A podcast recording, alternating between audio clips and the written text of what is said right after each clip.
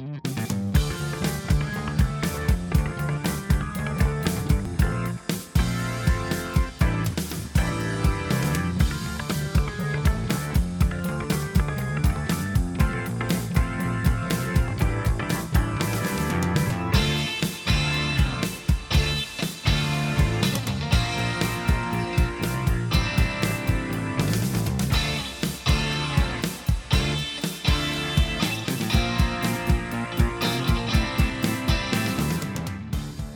Ein wunderprächtiges und frohes neues 2024 wünsche ich euch allen Herren und möglicherweise auch Damen und draußen an ihren Podcast-Empfangsapparaturen.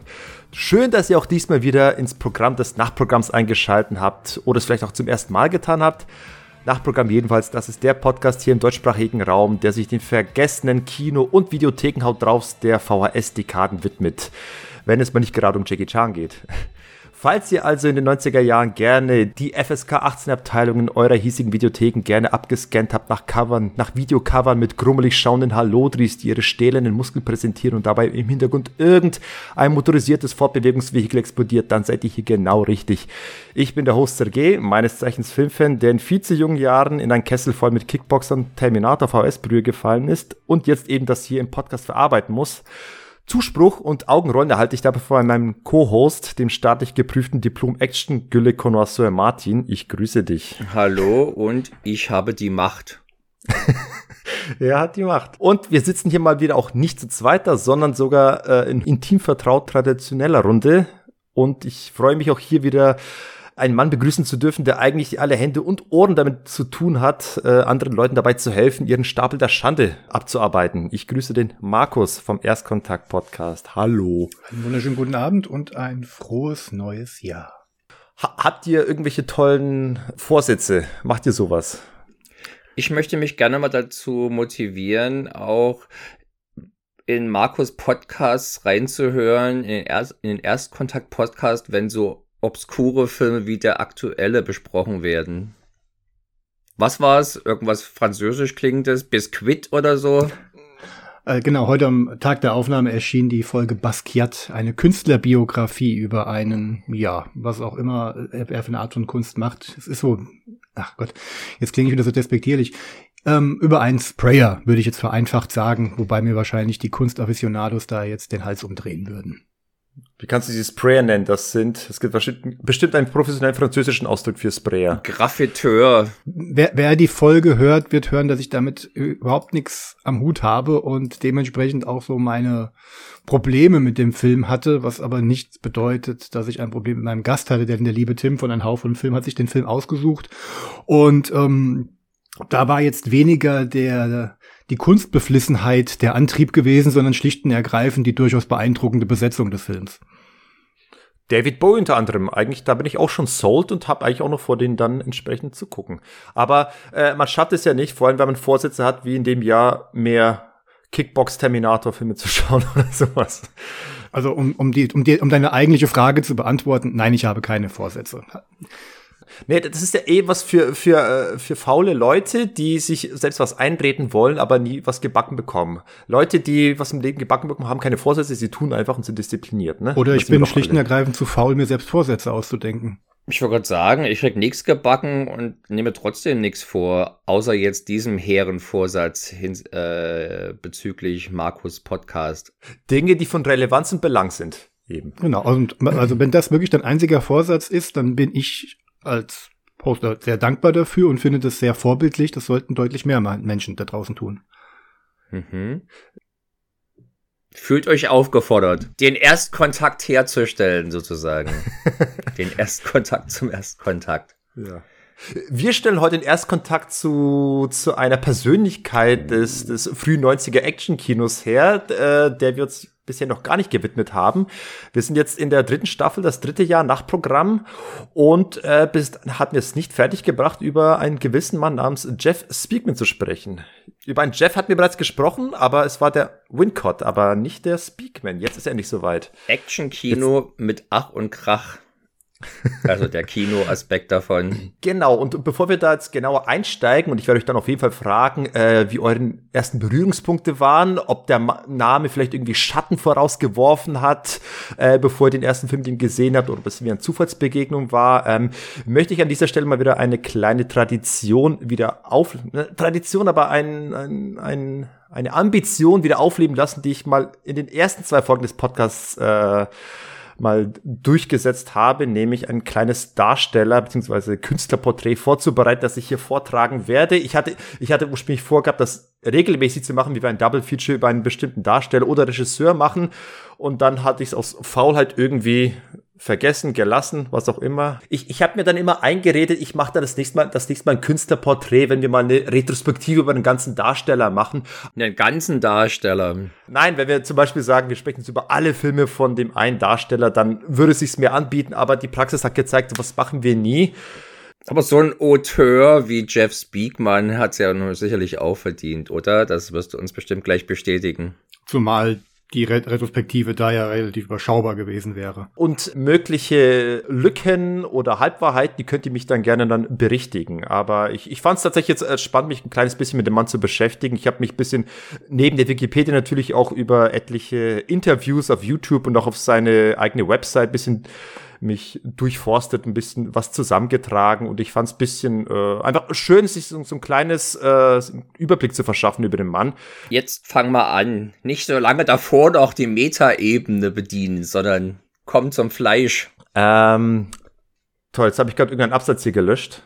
Achso, hier, Moment. Da ist der Absatz hier.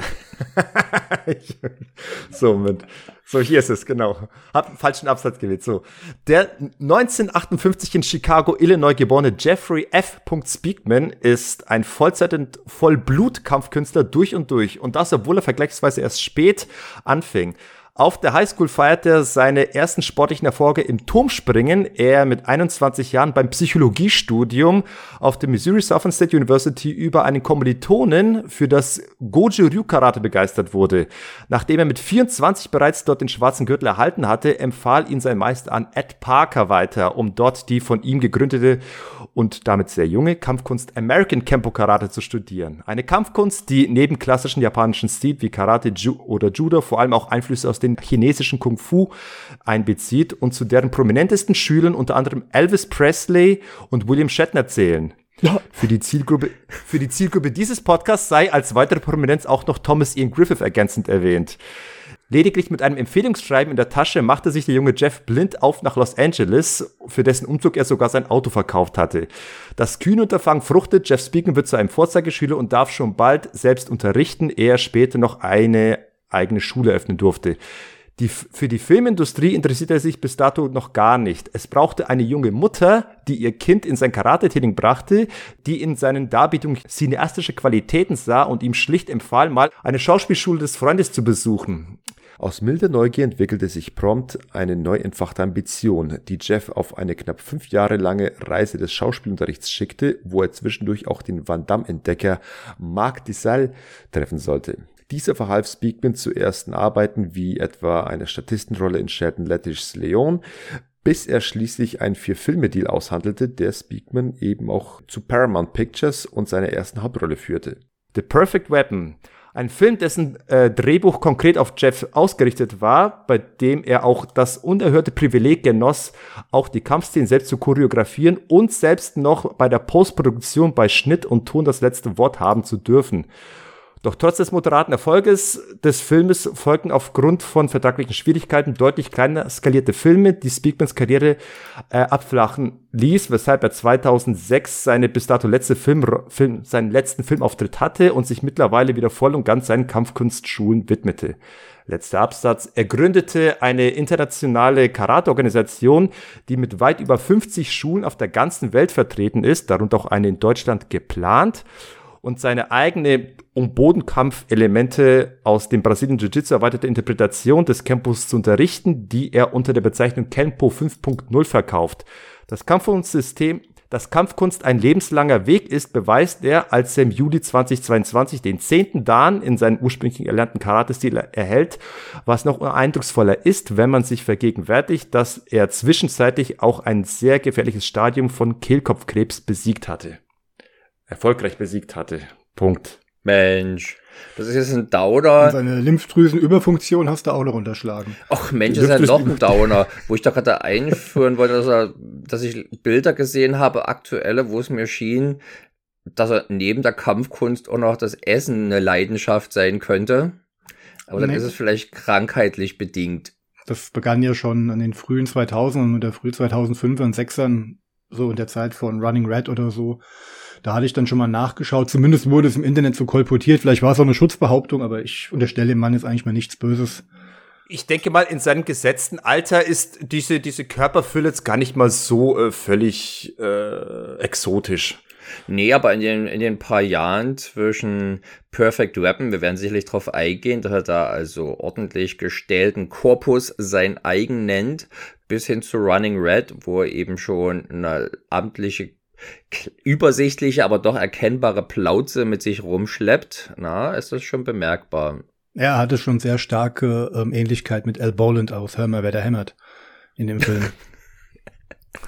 Äh, dann wäre gleich mal eine Frage erstmal an, de, an den Markus. War Jeff Speakman ein Name, der so ein bisschen Schatten vorausgeworfen hatte? Oder war das ein Film, also sprich The Perfect Weapon, ein Film, den du zufällig in der Videothek entdeckt hast und dachtest, nehme ich mal mit und seitdem den Mann verfolgt hast? Oder? Also ich habe ihn erst auf Video gesehen, ich habe aber vorher schon den ganzen Bohai im Kino mitbekommen, denn das ähm, hinter Perfect Weapon halt die Paramount ähm, Studios gestanden haben, das war nicht oder es war an dem Werbeaufwand, die für den Film betrieben wurden, nicht zu übersehen. Also Speakman wurde ja auch auf Werbetour geschickt, hat auch den ein oder anderen Kurzauftritt in irgendwelchen Kinosendungen damals mitgenommen. Der Film ist ja, wie gesagt, auch hier in Deutschland ähm, auch durchaus groß beworben worden.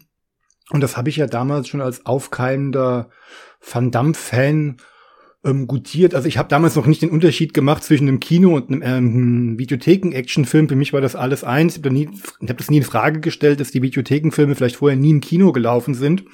Aber mhm. dass da ein bisschen mehr ähm, Primborium gelaufen ist, das war nicht zu übersehen. Es gab ja dann die Werbesprüche davon wegen der erste realistische Martial Arts Film, der jemals gedreht wurde, aufgrund des, weil man das Kenpo halt so schön hervorheben wollte. Also das war so hat schon. verkauft. So wurde es halt wirklich verkauft an das ahnungslose Publikum. Wir müssen da wirklich, man musste halt wirklich mal über 30 Jahre in die Vergangenheit gehen, was, wofür Kampfsport, wofür Actionfilme damals gestanden haben. Und da war meine Neugier halt schon geweckt und ich hatte den dann auch relativ schnell, als der in die Videotheken gekommen ist, dann auch mein eigen genannt, beziehungsweise die Sicherungskopie abends mir dann halt reingezogen. äh, und, und, und bei dir, Martin? Ich habe keinerlei Ahnung von dem gehabt, äh, dass der irgendwie im Kino gelaufen ist. Äh, ist völlig an mir vorbeigegangen. Ich habe den also dann, weiß ich nicht, sechs, sieben Jahre später in, der Bibliothek entdeckt, als ich die prominenteren Sachen schon abgegrast hatte und in den unteren Rängen weitergesucht habe. und es klang interessant genug, tatsächlich die Kombi aus äh, quasi offensichtlicher B-Action mit B-Action-Held, aber von einem Hollywood-Studio direkt gemacht. Das hat mein Interesse geweckt, wobei das natürlich auch fehl oder irreführen konnte, diese Hoffnung, weil beispielsweise die äh, frühen Don the Dragon Wilson Filme sind allesamt von Universal rausgebracht worden. Mhm. Und, Und, das lag an der Kombi mit Roger Corman. Ja, ja. Aber das macht sie jetzt auch nicht fetter. Nö. Ja. da ist jetzt der, da ist jetzt der Perfect Weapon dann schon ein kleines bisschen üppiger dimensioniert aber das war niemand, äh, den man kannte. Ich, äh, ich war auch in meinem Bekanntenkreis der Einzige, der den kannte, als ich ihn dann kannte. Und alle anderen, die ihn dann auch kannten, haben ihn nur durch mich kennengelernt. Also insofern habe ich ein nützliches, ein nützliches Werk verbracht, die frohe Kunde vom Herrn Speakman zu, ver, zu verteilen, zu verbreiten. Da hast du quasi dieselbe Arbeit geleistet wie Jeff Speakman selbst, denn er sagte, äh, unter anderem in dem Scott Atkins Interview, dass vor allem äh, Geld hineingebuttert wurde in ihn selbst als äh, in seine rhetorischen Fähigkeiten. Er wurde tatsächlich nochmal ordentlich rhetorisch geschult, einzig und allein zu dem Zweck, dass er fürs Marketing des Filmes behilflich sein konnte, damit er persönlich als Hauptdarsteller nochmal äh, den Film anpreisen und anwerben konnte. Und offenbar hat das äh, Früchte getragen, wie er zumindest selbst behauptet. Ich denke mal, der Lerneffekt auf ihn persönlich wird wahrscheinlich äh, immens gewesen sein. Nur alle anderen drumherum haben ja nicht, wussten ja nicht, wie es vorher gewesen Ja, ist. das stimmt. Ich, ich habe jetzt leider kein Videomaterial gefunden, wo er irgendwie von Haus zu Haus geht und den Leuten die frohe Botschaft der Perfect Weapon äh, verkündet, aber Ich kann aber schon mal sagen, dass ich beide Filme, über die wir heute sprechen, sowohl immer mal zwischen Deutsch und Englisch hin und her geschaltet habe und dann letztendlich bei der deutschen Synchro geblieben bin, wo er doch eine etwas beeindruckendere Stimme hat als im Original. er ist tatsächlich so ein Fall von, da passt die echte Stimme nicht zum, zum Rest des Körpers ähm, und da hat man in der deutschen Synchro tatsächlich eine passendere Stimme gewählt. Und möglicherweise vielleicht ein Grund, weshalb er irgendwie nie so ganz ähm, gezündet hat, aber da können wir später noch weiter spekulieren. Kurz, meine Geschichte zum Film ist, ist, ist tatsächlich auch einer der Filme, die ich auch etwas länger kenne. Ich habe auch eine nicht sehr frühe Begegnung Film, schon in den frühen 2000ern immerhin, aber es ist einer dieser Filme, die ich jetzt nicht für die ich mich selbst persönlich interessiert hatte, sondern die mir ja zugeflogen kamen. Und warum, das kann eventuell der Martin sogar sagen. Und aufmerksame Nachprogrammhörer werden möglicherweise auch die Antwort auf diese Frage kennen, wie ich zu diesem Film komme. Fürchte fast, das wird doch irgendjemand aus deinem City Hunter Forum dir empfohlen hat. Nein, nein, nein, nein, nein. Wir erinnern uns an äh, unsere Folge mit Chuck Norris. ah, warte äh, mal, dein. Onkel oder dein Verwandter, der großer Fan von Professor Toru Tanaka war. Mein Verwandter, der Vater, der Ach war so, ein der ist riesengroßer ja auch ein Verwandter. er war ein riesengroßer Fan von generell vom Monsterfilm. Er liebte Godzilla, er liebte King Kong, Riesenspinnen und da passt auch so ein Professor Toro Tanaka ganz gut in die Reihe. Und er wollte tatsächlich den Film ausschließlich wegen Professor Toro Tanaka sehen. Ich weiß gar nicht, wie er, ich wüsste nicht, dass er da im Internet recherchiert hätte, aber er wusste von diesem Film und hat mich beauftragt, weil er ein äußerst unfähiger Mensch war, was die Bedienung des Internets angeht, hat mich beauftragt, den Film zu bestellen und ich habe ich eben die VHS noch, wo gesagt die VHS bei Amazon bestellt und haben wir uns eben den Perfect Weapon angeguckt und hatten äh, Freude an dem Film. Aber seitdem habe ich ihn tatsächlich nicht mehr gesehen. Das war ja so ein interessanter Film, der die DVD-Phase völlig übersprungen hat. Ja, ich glaube, inzwischen gibt es auch eine DVD, aber die ist quasi bloß als Anhängsel der Blu-ray erschienen. Aber ich habe die ganze Zeit auch die alte deutsche VHS-Kassette geschaut, die, glaube ich, sogar uncut war. Anders als bei dem zweiten Film, über den wir sprechen.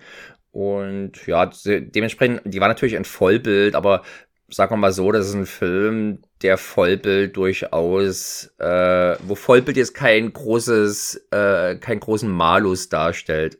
War Jeff Speaker dann ein ein Mann, den ihr dann später, über die Jahre später vielleicht noch irgendwie mal äh, Sachen gelesen habt oder wo, wo irgendwas vielleicht im Magazin was berichtet wurde? Ich habe keine Magazine gelesen, wo der eine Rolle hätte spielen können.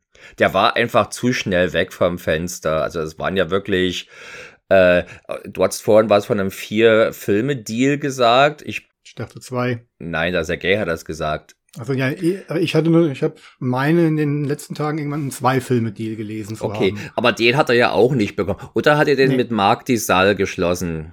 Nee, es war so, äh, es zugegeben, die Geschichte ist irgendwie ein bisschen wirr erzählt worden. Ich habe sie nicht so hundertprozentig verstanden, aber grundsätzlich hat Mark Diesel kennengelernt. Äh, übrigens in, in einem äh, Review von Freeman, von Liquid Love Forum, da, da hieß es, dass äh, er ursprünglich hätte den Bösewicht spielen sollen in Kickboxer, also den Tong Po. Und Mark Diesel gemeint hatte, nee, du bist so gut und so interessant, wir müssen dir irgendwie was Eigenes geben. Äh, die, die Info konnte ich jetzt äh, woanders nicht irgendwie bestätigt haben, aber jedenfalls, jedenfalls äh, hat er mit Mark Diesel ein Vier-Filme-Deal ausgehandelt, das sagt Jeff Pe- Speakman so selber. Und mit diesem Vier-Filme-Deal wiederum ist Jeff, ist Mark Diesel hingegangen zu Paramount Pictures und hat gesagt, hey, ich habe hier den neuen, ihr wisst ja, ich habe ja schon Van Damme groß gemacht und äh, Steven Seagal ist ja bei Warner Brothers ist ja mit, seinen neuen, mit seiner neuen Kampfkunst hat einen eigenen Film bekommen. Also würde ich sagen, hier ist der nächste große Typ. Er hat das Kempo-Karate und äh, er könnte damit seinen neuen Film zeigen. Und er ist noch viel krasser im Kampfsport als der Van Damme. Und der Van Damme ist ja schon groß geworden. Deswegen so seine Denke, äh, wenn schon ein kampfsportlich limitierter Darsteller aus seiner Sicht wie, wie ein Van Damme so großen Erfolg feiern könnte, dann müsste ja so ein kampfsportlich groß versierter Künstler wie eben Jeff Speakman noch umso mehr Erfolg haben. Und, das und ausgebildeter Schauspieler, wie ich jetzt dank dir weiß. Eben, äh, er hat vier Jahre lang wirklich nur reines Schauspiel gelernt, er sich getraut hat, äh, mal äh, vorzusprechen für Rollen. Deswegen hat mich gestern, als ich die Expert mir anschaute, mich das alles so ergriffen. ja. Auch diese kleinen Regungen, dieses nuancierte Spiel in seiner Visage wer weiß, wie es ausgesehen hätte, wenn er wie egal da ins kalte Wasser geworfen Aber auf alle Fälle sind ja diese beiden Filme, über die wir heute sprechen, die einzigen zwei Mark die Produktionen. Äh, dann fiel das offenbar der Rest durch, mangels Erfolg und man heuerte bei kleinen B-Movie-Studios an. Also vor allem. Ja. Äh, wo war er denn? Ge New Image für einen Film, glaube Nee, für zwei Filme. Wenn wir Plato's Run mit reinzählen, die Cuba Connection und natürlich den, den deutlich cooleren Deadly Takeover oder Deadly Outbreak. Oh ja. Dann drei Filme, glaube ich, für, äh, für, für, für PM Entertainment. Zwei. Nee, drei. Running Red, äh, den, na, wie hieß der mit William Shatner? Land of the Free, Land of the Free. und, und Hot Boys. Ah, den vergesse ich immer wieder, stimmt, ja. Okay, Von Rap-Superstar Master, Master P. P. genau. Und dann hat er, glaube ich, noch mal ein paar Filme für Royal Oaks gedreht. Wobei, da ist, glaube ich, einer bloß eine richtige Rolle, nämlich Scorpio One, was, glaube ich, so ein bisschen Ich sterb langsam auf der Raumstation ist. Und, Und dann hat er da noch bei Memorial Day, wo, glaube ich, das wirkte aber für mich wie von der Resterampe von Scorpio One äh, da rein. Nee, die haben beide schon genug Eigenszenen gemacht. Und der Memorial Day bietet auch deutlich mehr, also mehr, deutlich mehr von dem, was man von dem Jeff Speakman sehen will, was aber trotzdem auch nicht so viel ist. Echt? Ja? Aber ja, da gibt's wenigstens zwei, sogar nicht gar nicht mal so kurze ähm, Handgemenge, die man sich da geben kann. Dann muss ich den ja. mal noch wieder, mal wieder wiederholen, mal wiederholen. der hat so rührig und rühriges Spezialeffekte. Ja, äh, ähm, Kennt ihr die Geschichte, was äh, Jeff Speakmans zweiter Film hätte sein sollen oder sein können? Ja. Ja. Perfect Weapon 2 unter der Regie von John Woo. Doch, wirklich. Nein. Eigentlich sollte John Woo äh, für Perfect Weapon 2 nach Hollywood kommen. Das höre ich Aber jetzt dann, zum ersten Mal. Aber dann hat ihm offenbar Universal ein besseres Angebot gemacht. Nö. Ah, ja. Eigentlich wurde er dann aus dem Drehbuch. Ähm nein, nein, pass auf, das, das wollte ich jetzt gerade erzählen, weil das äh, fand ich. Äh, Warum fragst du dann, wenn du es erzählen willst? Das war eine rhetorische, eine rhetorische Frage, Frage. Markus. Ah, du kennst das okay. später ich inzwischen. Ich, ich lehne mich wieder zurück. Du kennst ja. Okay, wenn's dann war nicht was, ich, ich, mich hat, ich hab, mich hat es höchst amüsiert, als ich das dann gehört habe von Jeff Speaking, wie er das erzählt. Das Drehbuch, das er bekommen hat, war das vermeintlich Beste, das er jemals gelesen hat. Er war überaus begeistert und wollte unbedingt in diesem Film mitspielen, aber hat natürlich gleich äh, Drehbuchanpassungen gefordert, damit dieser Film auch äh, entsprechend seine Kampfkunstfähigkeiten unter mehr in den Vordergrund rückt. Dummerweise ist dieses Skript dann irgendwie äh, verkauft worden, weil der, der Produzent von Paramount, äh, der für den Erfolg von The Perfect Weapon verantwortlich war, gegangen ist oder gegangen wurde und ein neuer dazu kam. Er hat dieses Skript verkauft an Fox und die haben es nicht mehr zurückbekommen und dann stand äh, Jeff Speakman dumm da, weil dieses Drehbuch äh, sein Durchbruch hätte werden können. Bei diesem Drehbuch handelt, handelt es sich um nichts Geringes als Speed der Jan de Bond Keanu Reeves Film. Und äh, ich finde halt lustig die Tatsache, dass er, er sagt selber, Jeff Speakman sagt, ähm, sie, sie haben wirklich einen Skriptdoktor anheuern wollen, der das Skript dahingehend anpasst, damit, seine damit der Film mehr zu einem Martial Arts Film wird. Sprich, sie hätten es irgendwie so gedreht, dass der Bus doch gelegentlich mal anhalten muss, damit Jeff Speakman aussteigen kann, um irgendwelche Leute zu verprügeln. Und dann halt steigt die wieder ein und dann fährt der Bus weiter. Ich hätte eher gehofft, dass das Originaldrehbuch zu Basic Kicks instinkt hätte umgearbeitet werden sollen. Die ultimative Mischung aus Erotik-Thriller mit ein bisschen Gekicke dazwischen. Ich kann mir keinen besseren dafür vorstellen wie den Jeff. So. Mhm. Aber er sagt dann, weil eben dieser Deal geplatzt ist, äh, ist offenbar auch seine Karriere dann den Bach untergegangen, ja, weil ja, er diese tolle Chance. Lag's. Wenn du vorhin ja. sagtest, moderater Erfolg für den Perfect Weapon, ist das natürlich schon ein bisschen geschmeichelt. Der hat 10 Millionen gekostet, hat irgendwas bei 14 Millionen oder so eingespielt. Vermutlich mit Videoauswertung und sowas wird das dann schon noch ein bisschen Geld gemacht haben, aber das war jetzt sicherlich nicht unbedingt das Ding der Stadtshows zu einer Karriere in den oder zu einer Reise in den Hollywood Olymp. Er, er hat es da ein bisschen beschönigt. Ähm, vielleicht noch ganz, ganz kurz, bevor wir jetzt in The Perfect Weapon einsteigen, mein, meine persönliche Sichtweise zu Jeff Speakman, also wie ich den jetzt wahrgenommen habe anhand von Interviews und Co. Ich finde ganz grundsätzlich, der ist schon eine sehr respektable und ehrwürdige P Persönlichkeit. Also Ehrwürdig, mein lieber Schwan. nee, also einfach, ich, ich glaube, der ist schon ein sympathischer Typ mit Herz am rechten Fleck. Der hat offenbar eine komplett saubere Weste. Ich habe jetzt nichts gelesen von irgendwelchen Ausfällen, Fehltritten, was auch immer. Ich, ich weiß tatsächlich sehr zu schätzen, ich habe sehr Respekt davor, dass er ähm, Kampfsport nicht so dogmatisch und traditionell festgefahren sieht, sondern selber sagt, wir müssen, äh, er hat seinen Campus-Stil weiterentwickelt, weil er, weil er Schwachstellen entdeckt hat und da Dinge hinzugefügt hat, weil, weil, weil man nicht ewig irgendwas selber machen kann. Das fand ich tatsächlich sehr cool, dass er da so outside the box denkt. Gleichzeitig äh, störe ich mich bisschen daran, wenn jemand wie er dann so strikt zwischen Kampfsport und Kunst unterscheidet. Er lässt immer durchsickern, dass irgendwie die Leute, die Kampfsport betreiben, also quasi kompetitiv ähm, unterwegs sind, dass die irgendwie limitiert wären und nicht so gut wären wie die Leute, die den harten Straßenkampf üben. Also da, ich persönlich wittere bei sowas immer ein bisschen Bullshido. Und den allerbesten Ruf hat tatsächlich American Campo jetzt auch nicht unter den Kampfkunstkreisen, aber das ist jetzt was, da würde ich nicht zu sehr vorhalten. Auf jeden Fall, um jetzt auf den Film zu sprechen zu kommen und auf die Action zu sprechen zu kommen, äh, möchte ich mal einsteigen mit, nee, eigentlich müssen wir einsteigen mit der, mit deiner Inhaltsangabe, die du bestimmt vorbereitet hast. Der Meister der Überleitung schlägt wieder zu der, der Meister der Überleitung schlägt wieder zu. Aber dann kommen wir noch mal zur Action, wo ich noch mal kurz auf, ein, auf eine Aussage von Speakman zurückkomme. Mach, mach mal ich so. Ich weiß es ja prinzipiell schon zu schätzen, dass du so schnell zur Action äh, sprechen oder zu sprechen kommen möchtest. Üblicherweise unterhalten wir uns ja auch bei den ödesten äh, Klopperfilmen noch eine Dreiviertelstunde über die Scheißhandlung. Äh, dann mal zur, zum Eingemachten. So, für die, die erst jetzt einschalten, wir sprechen also über The Perfect Weapon oder bei uns bekannt als die perfekte Waffe aus dem Jahre Das ist die perfekte Waffe, das ist der perfekte. Nein, okay.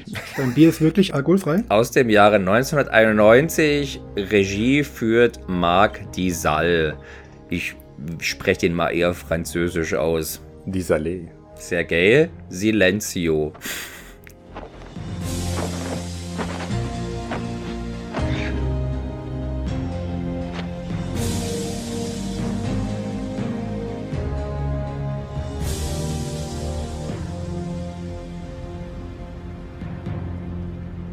Kim, ein alter Antiquitätenhändler, wird von der koreanischen Mafia bedroht, die ihn zwingen wollen, Drogen in seinem Laden in Los Angeles zu verkaufen. Davon bekommt Kims Freund, Freund, Freund Jeff Sanders, seines Zeichens Kenbo-Kampfkünstler, Wind, der ihm sogleich zur Hilfe eilt, mit seinem Eingreifen die Situation jedoch eskalieren lässt. Kim wird ermordet, nun müssen Jeff und sein jüngerer Bruder Adam, der bei der Polizei Dienst tut, die Mörder und ihre Strippenzieher ausfindig machen und bestrafen. Nicht einfach, denn in der koreanischstämmigen Nachbarschaft hält man zusammen und misstraut allen Außenseitern. Es ist im Prinzip einfach eine Geschichte, eine Variation schon von der Bruce Lee-Geschichte. Der Mann, die Todeskralle kehrt wieder zurück, schlägt wieder zurück, wo er eben ein Restaurant verteidigen muss. Hier ist es halt eben ein Antiquitätengeschäft, wo er dann ich weiß nicht, ob man da jetzt diesen speziellen Bezug herstellen muss. Das ist, glaube ich, so eine Geschichte, die so alt ist wie das Leben. in verschiedenster Variation wurde das Deck schon in diversen Western durchexerziert und ja, aber da kann ich schon mal sagen, dass so eine Geschichte, die es bei mir einfach hat, äh, mich zu mich mich dran zu kriegen und und und Interesse aufkommen zu lassen. Ich bin da offenbar schlicht genug gestrickt, dass ich mich auch auf sanfte Abänderung der gleichen Idee immer wieder einlassen kann. Schon also in dieser Szene, wenn wir den Kim das erste Mal sehen, gespielt von Marco, den wir auch schon mal bei ich glaube, bei äh, dem Chuck Norris Klassiker, der Gigant, der Gigant war der dabei. Ja, das, ist, das ist interessant. Hier hast du eine zweifache Darstellerüberschneidung mit der Gigant. Sowohl Marco als auch Tanaka. Genau, denn der Professor Prügelknabe ist auch dabei. Und ja, auf alle Fälle, wenn also der, der arme Kim in seinem Laden von diesen koreanischen Haderlumpen äh, belästigt und erpresst wird, da ist mir gleich schon das Blut hochgekocht in gerechten Zorn und ich konnte es gar nicht erwarten, dass die Vergeltung kommt. Ich wurde ein bisschen dann enttäuscht, aber es kam nicht so über die, wie ich mir das vorgestellt hatte. Was hast du dir vorgestellt? Du meinst also, du wirfst dem Film jetzt vor, dass er seine ähm, seinen Arbeiterklasse-Helden nicht zum äh, Vollblutrausch Rambo hat aufsteigen lassen. Nee, ich hätte mir, glaube ich, tatsächlich explizit gewünscht, dass diese Arschgeigen, die da im Laden sind, ich glaube nicht, dass man die nochmal sieht, dass dieses dann sind, die was abkriegen. Das sind, glaube ich, andere, die dann. Es weiß man nur ein einziger. Es war ein Typ, der am Anfang da. Äh Wer so ein etwas junger im Anzug. Ja, genau, ich glaube, den hat man nicht doch mal gesehen. Die drei, die im Laden sind. Der eine, der mit dem, mit dem Pferdeschwanz, der wird von Professor Toru Tonaga selbst gerichtet für sein Versagen. Und den anderen mit dem schönen Igelschnitt, wie sie damals so bekannt waren, und der sein Unterarm-Tattoo zeigt, den trifft Jeff dann nochmal im Crockpit Club und danach siehst du sie nicht mehr. Ja, das ist jetzt ein bisschen nitpicky von mir, aber ich hatte tatsächlich gehofft, dass diesen blöden Arsch das arrogante, das arrogante Grinsen aus der Fresse geschlagen wird. Ich hätte mir tatsächlich auch irgend sowas in der Richtung gewünscht, dass, dass er irgendwie, keine Ahnung, die, eine, eine Vase so ordentlich schon gegen den Schädel gescheppert bekommt oder sowas, aber naja, träumen wird man noch dürfen bei solchen Filmen. Aber ich bin ganz bei dir. Ich, ich, ich mag es, die simple Plots, die aber verständlich sind.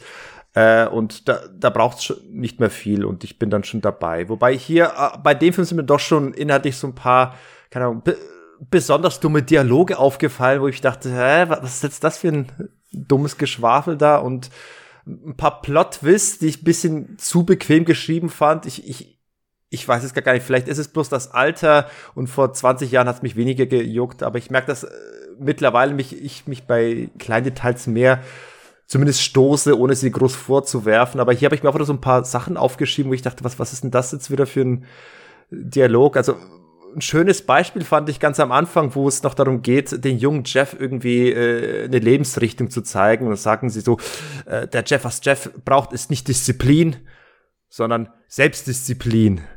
Ich dachte, was, was? was ja. ist das für ein Quatsch? Das schließt sich bekanntermaßen aus.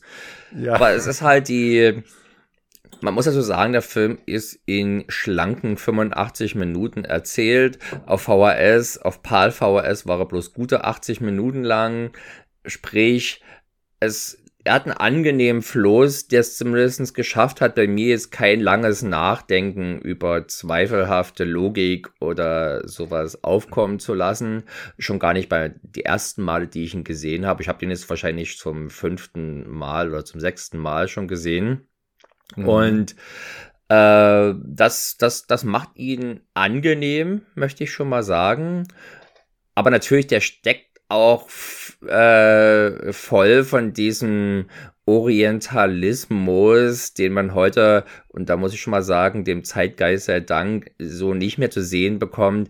Dieses, wie ich dieses dumme, pseudophilosophische Gelaber naja, hasse nicht, aber nicht mag, wenn er sagt, du bist wieder Tiger, aber du musst wieder Drache sein. Mein Gott, ey. Das kann man wohl offenbar nicht solche, ohne solche idiotischen Allegorien äh, verdeutlichen, ja. was er da sagen will. Also, da hat er nicht so, beim, beim asiatischen Biologieunterricht Diese, diese geheimnisvollen Asiaten können offenbar nicht raus aus ihrer Haut und mal einfach so sagen, wie es ist. Nein, es muss immer irgendwie verbrämt werden in komische Bilder. Ja, aber das kann man sich jetzt so besser vorstellen, ne? weil die, die Asiaten, die verdammt, die können einfach nicht ohne ihre Drachen, ne? Wenn man in der richtigen Stimmung ist, kann es natürlich vielleicht sogar lustig sein. Äh, ja, da war ich aber jetzt beim letzten Angucken nicht ganz so empfänglich. Wobei ich tatsächlich äh, verwundert war, dass es hier die koreanische Mafia ist. Die war für mich irgendwie gefühlt im Film noch nie ein Thema. Ich kenne die Triaden, ich kenne die Yakuza, aber äh, die koreanische Mafia war für mich sonst im Film noch nie Thema. Oder habe ich irgendwas im Film Nö, für mich ver auch vergessen? Nicht. Ja, auch in koreanischen Filmen, da wundert es einen natürlich aber auch nicht. Aber äh, wie es auch äh, für 1991 typisch ist, ist in den Credits natürlich nicht ein einziger Koreaner zu finden sehr viele japanischstämmige, sehr viele chinesischstämmige Schauspieler und Stuntleute und so. Und da es eigentlich inhaltlich keinerlei Unterschied macht, ob es jetzt koreanische Mafia oder die Yakuza oder die Triaden ist, fragt man sich schon, wie sie jetzt auf die Idee gekommen sind, dass es die, die Koreaner sein müssen ich hätte es noch verstanden, wenn man jetzt zum Beispiel den, den, die Ree-Familie, also Philip Ree oder Simon Ree, die also koreanischstämmig sind, engagiert hätte, aber die sind nicht dabei, obwohl sie ja vermutlich für sowas verfügbar waren.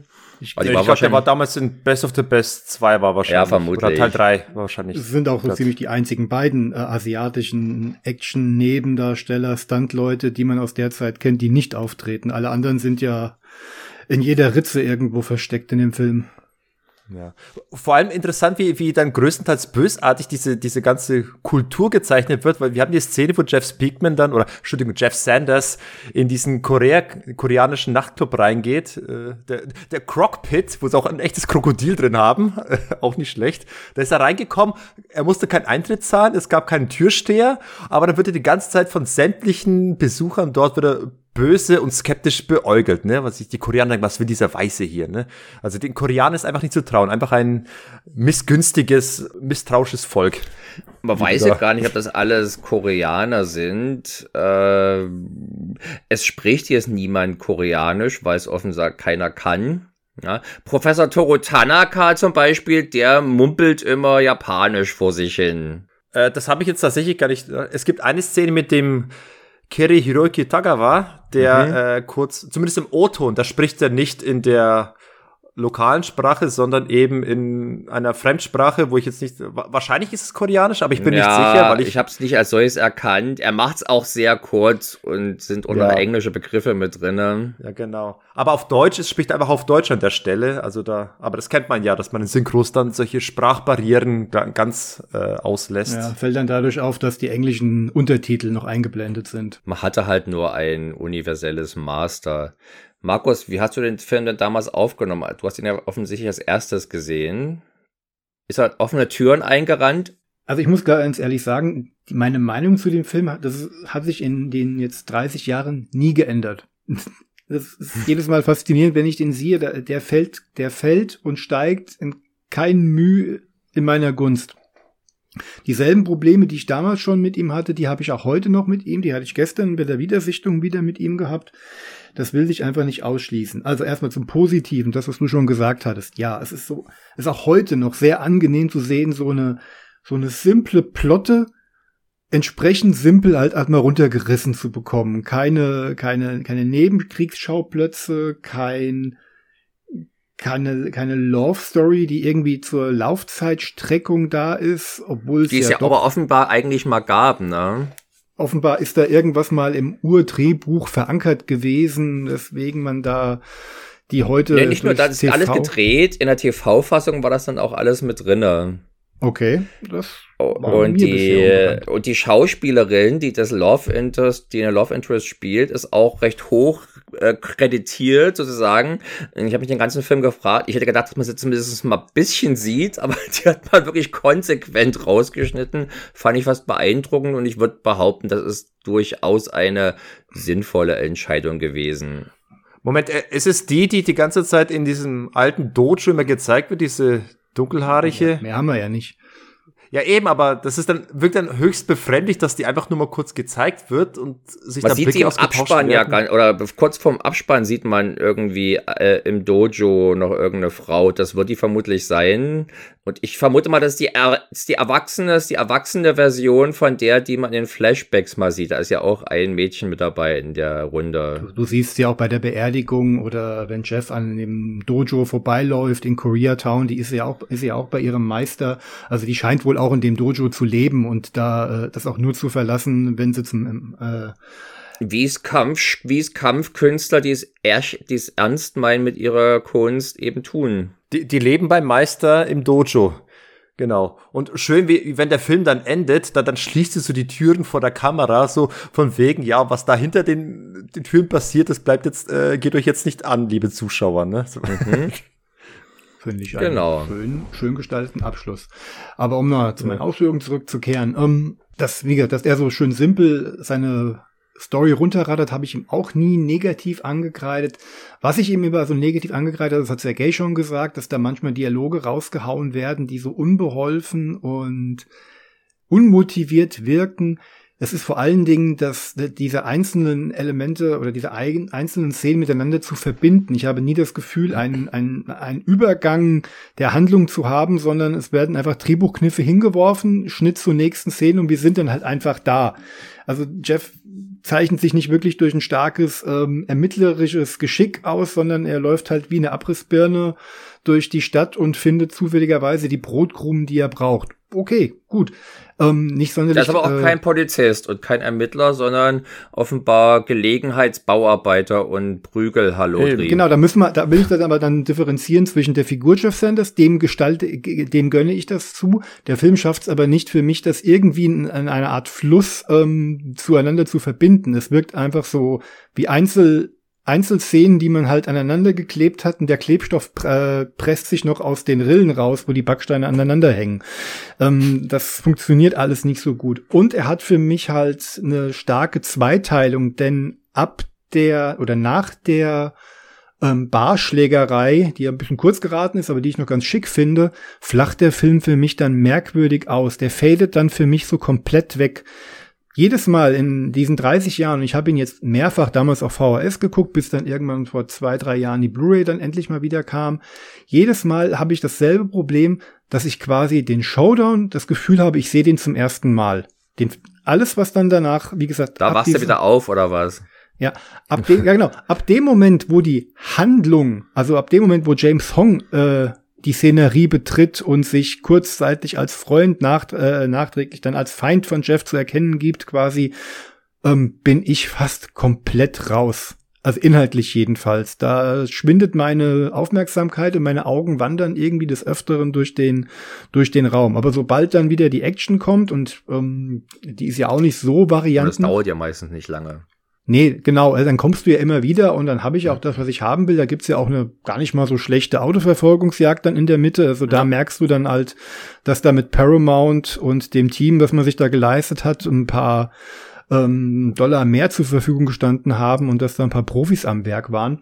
Aber inhaltlich bin ich da komplett weg. Die erste halbe, drei, erste halbe Stunde, 40 Minuten hangel ich mich da ja noch äh, von Szene zu Szene, zumal der Film ja auch sein eins, sein mögliches großes Action-Highlight so nach einer knappen halben Stunde ja dann auch schon verbraten hat. Die Kampfszene im Gym. Im Gym mit den, mit den drei Gegnern. Genau. Mm. Das ist auch die längste Kampfszene, ja. Und äh, dann wären wir zumindest beim, beim Eingemachten, bei den Kampfszenen. Da würde mich jetzt gleich mal interessieren, äh, weil, wie, um jetzt zurückzukommen auf eine Aussage von Jeff Speakman, der meinte ja damals, als er angefangen hat mit dem Schauspielunterricht, kam zu der Zeit relativ dann zeitnah kam ja Bloodspot raus. Und dann hat er Bloodspot gesehen und zeigte sich verwundert. Er sagt, meinte so, was? Wegen so etwas sind die Leute begeistert? Fragezeichen. Na, wenn euch sowas schon gefällt, na, dann wartet doch mal ab, bis Kenpo kommt. Ne? Äh, bis Kenpo auf die Leinwand kommt. Weil er meinte ja, der Van Damme ist ja athletisch und alles, aber er ist ja ein sehr äh, limitierter Kampfkünstler. Der ist ja in Anführungsstrichen nur ein Kickboxer, aber der kann ja nicht, der kann nicht richtig krasse Moves. Und das heißt, seine Logik ist quasi, weil er jetzt in Kenpo Campo-Karate so deutlich äh, facettenreichere und ausschweifendere Bewegungen äh, lernt und zeigt, müsste es ja automatisch im Film noch umso besser und toller wirken. Äh, so ist einfach die naive Denke von ihm. Und jetzt die Frage an den Martin. Findest du, das fruchtet tatsächlich? Kommt sein Campo Karate, taugt das für die Leinwand so deutlich mehr wie das, was Van Damme zeigt? Mm, mir gefällt's besser, das kann ich erstmal sagen. Und ich bin ja immer geneigt, meine Meinung da durchaus zum Maßstab zu machen. Aber ich kann mir durchaus vorstellen, beziehungsweise ich muss mir nicht vorstellen, die, die, die Zahlen sprechen ja für sich, dass ich dass die Produzenten damals, glaube ich, das Interesse des Publikums an irgendwelchen neuen, innovativen Kampfsportarten und den Leuten, die sie ausführen, doch überschätzt haben. Da gab es dann eben eine kleinere Zielgruppe dafür, die hat gereicht für den Videothekenmarkt und so, aber ansonsten ein Van Damme und Steven Seagal, die haben ihren Erfolg ähm, eben auch ihres Star-Appeals wegen erzielt und das ist, denke ich mal, auch der Grund, warum Jeff Speakmans Karriere sehr schnell wieder vorbei war.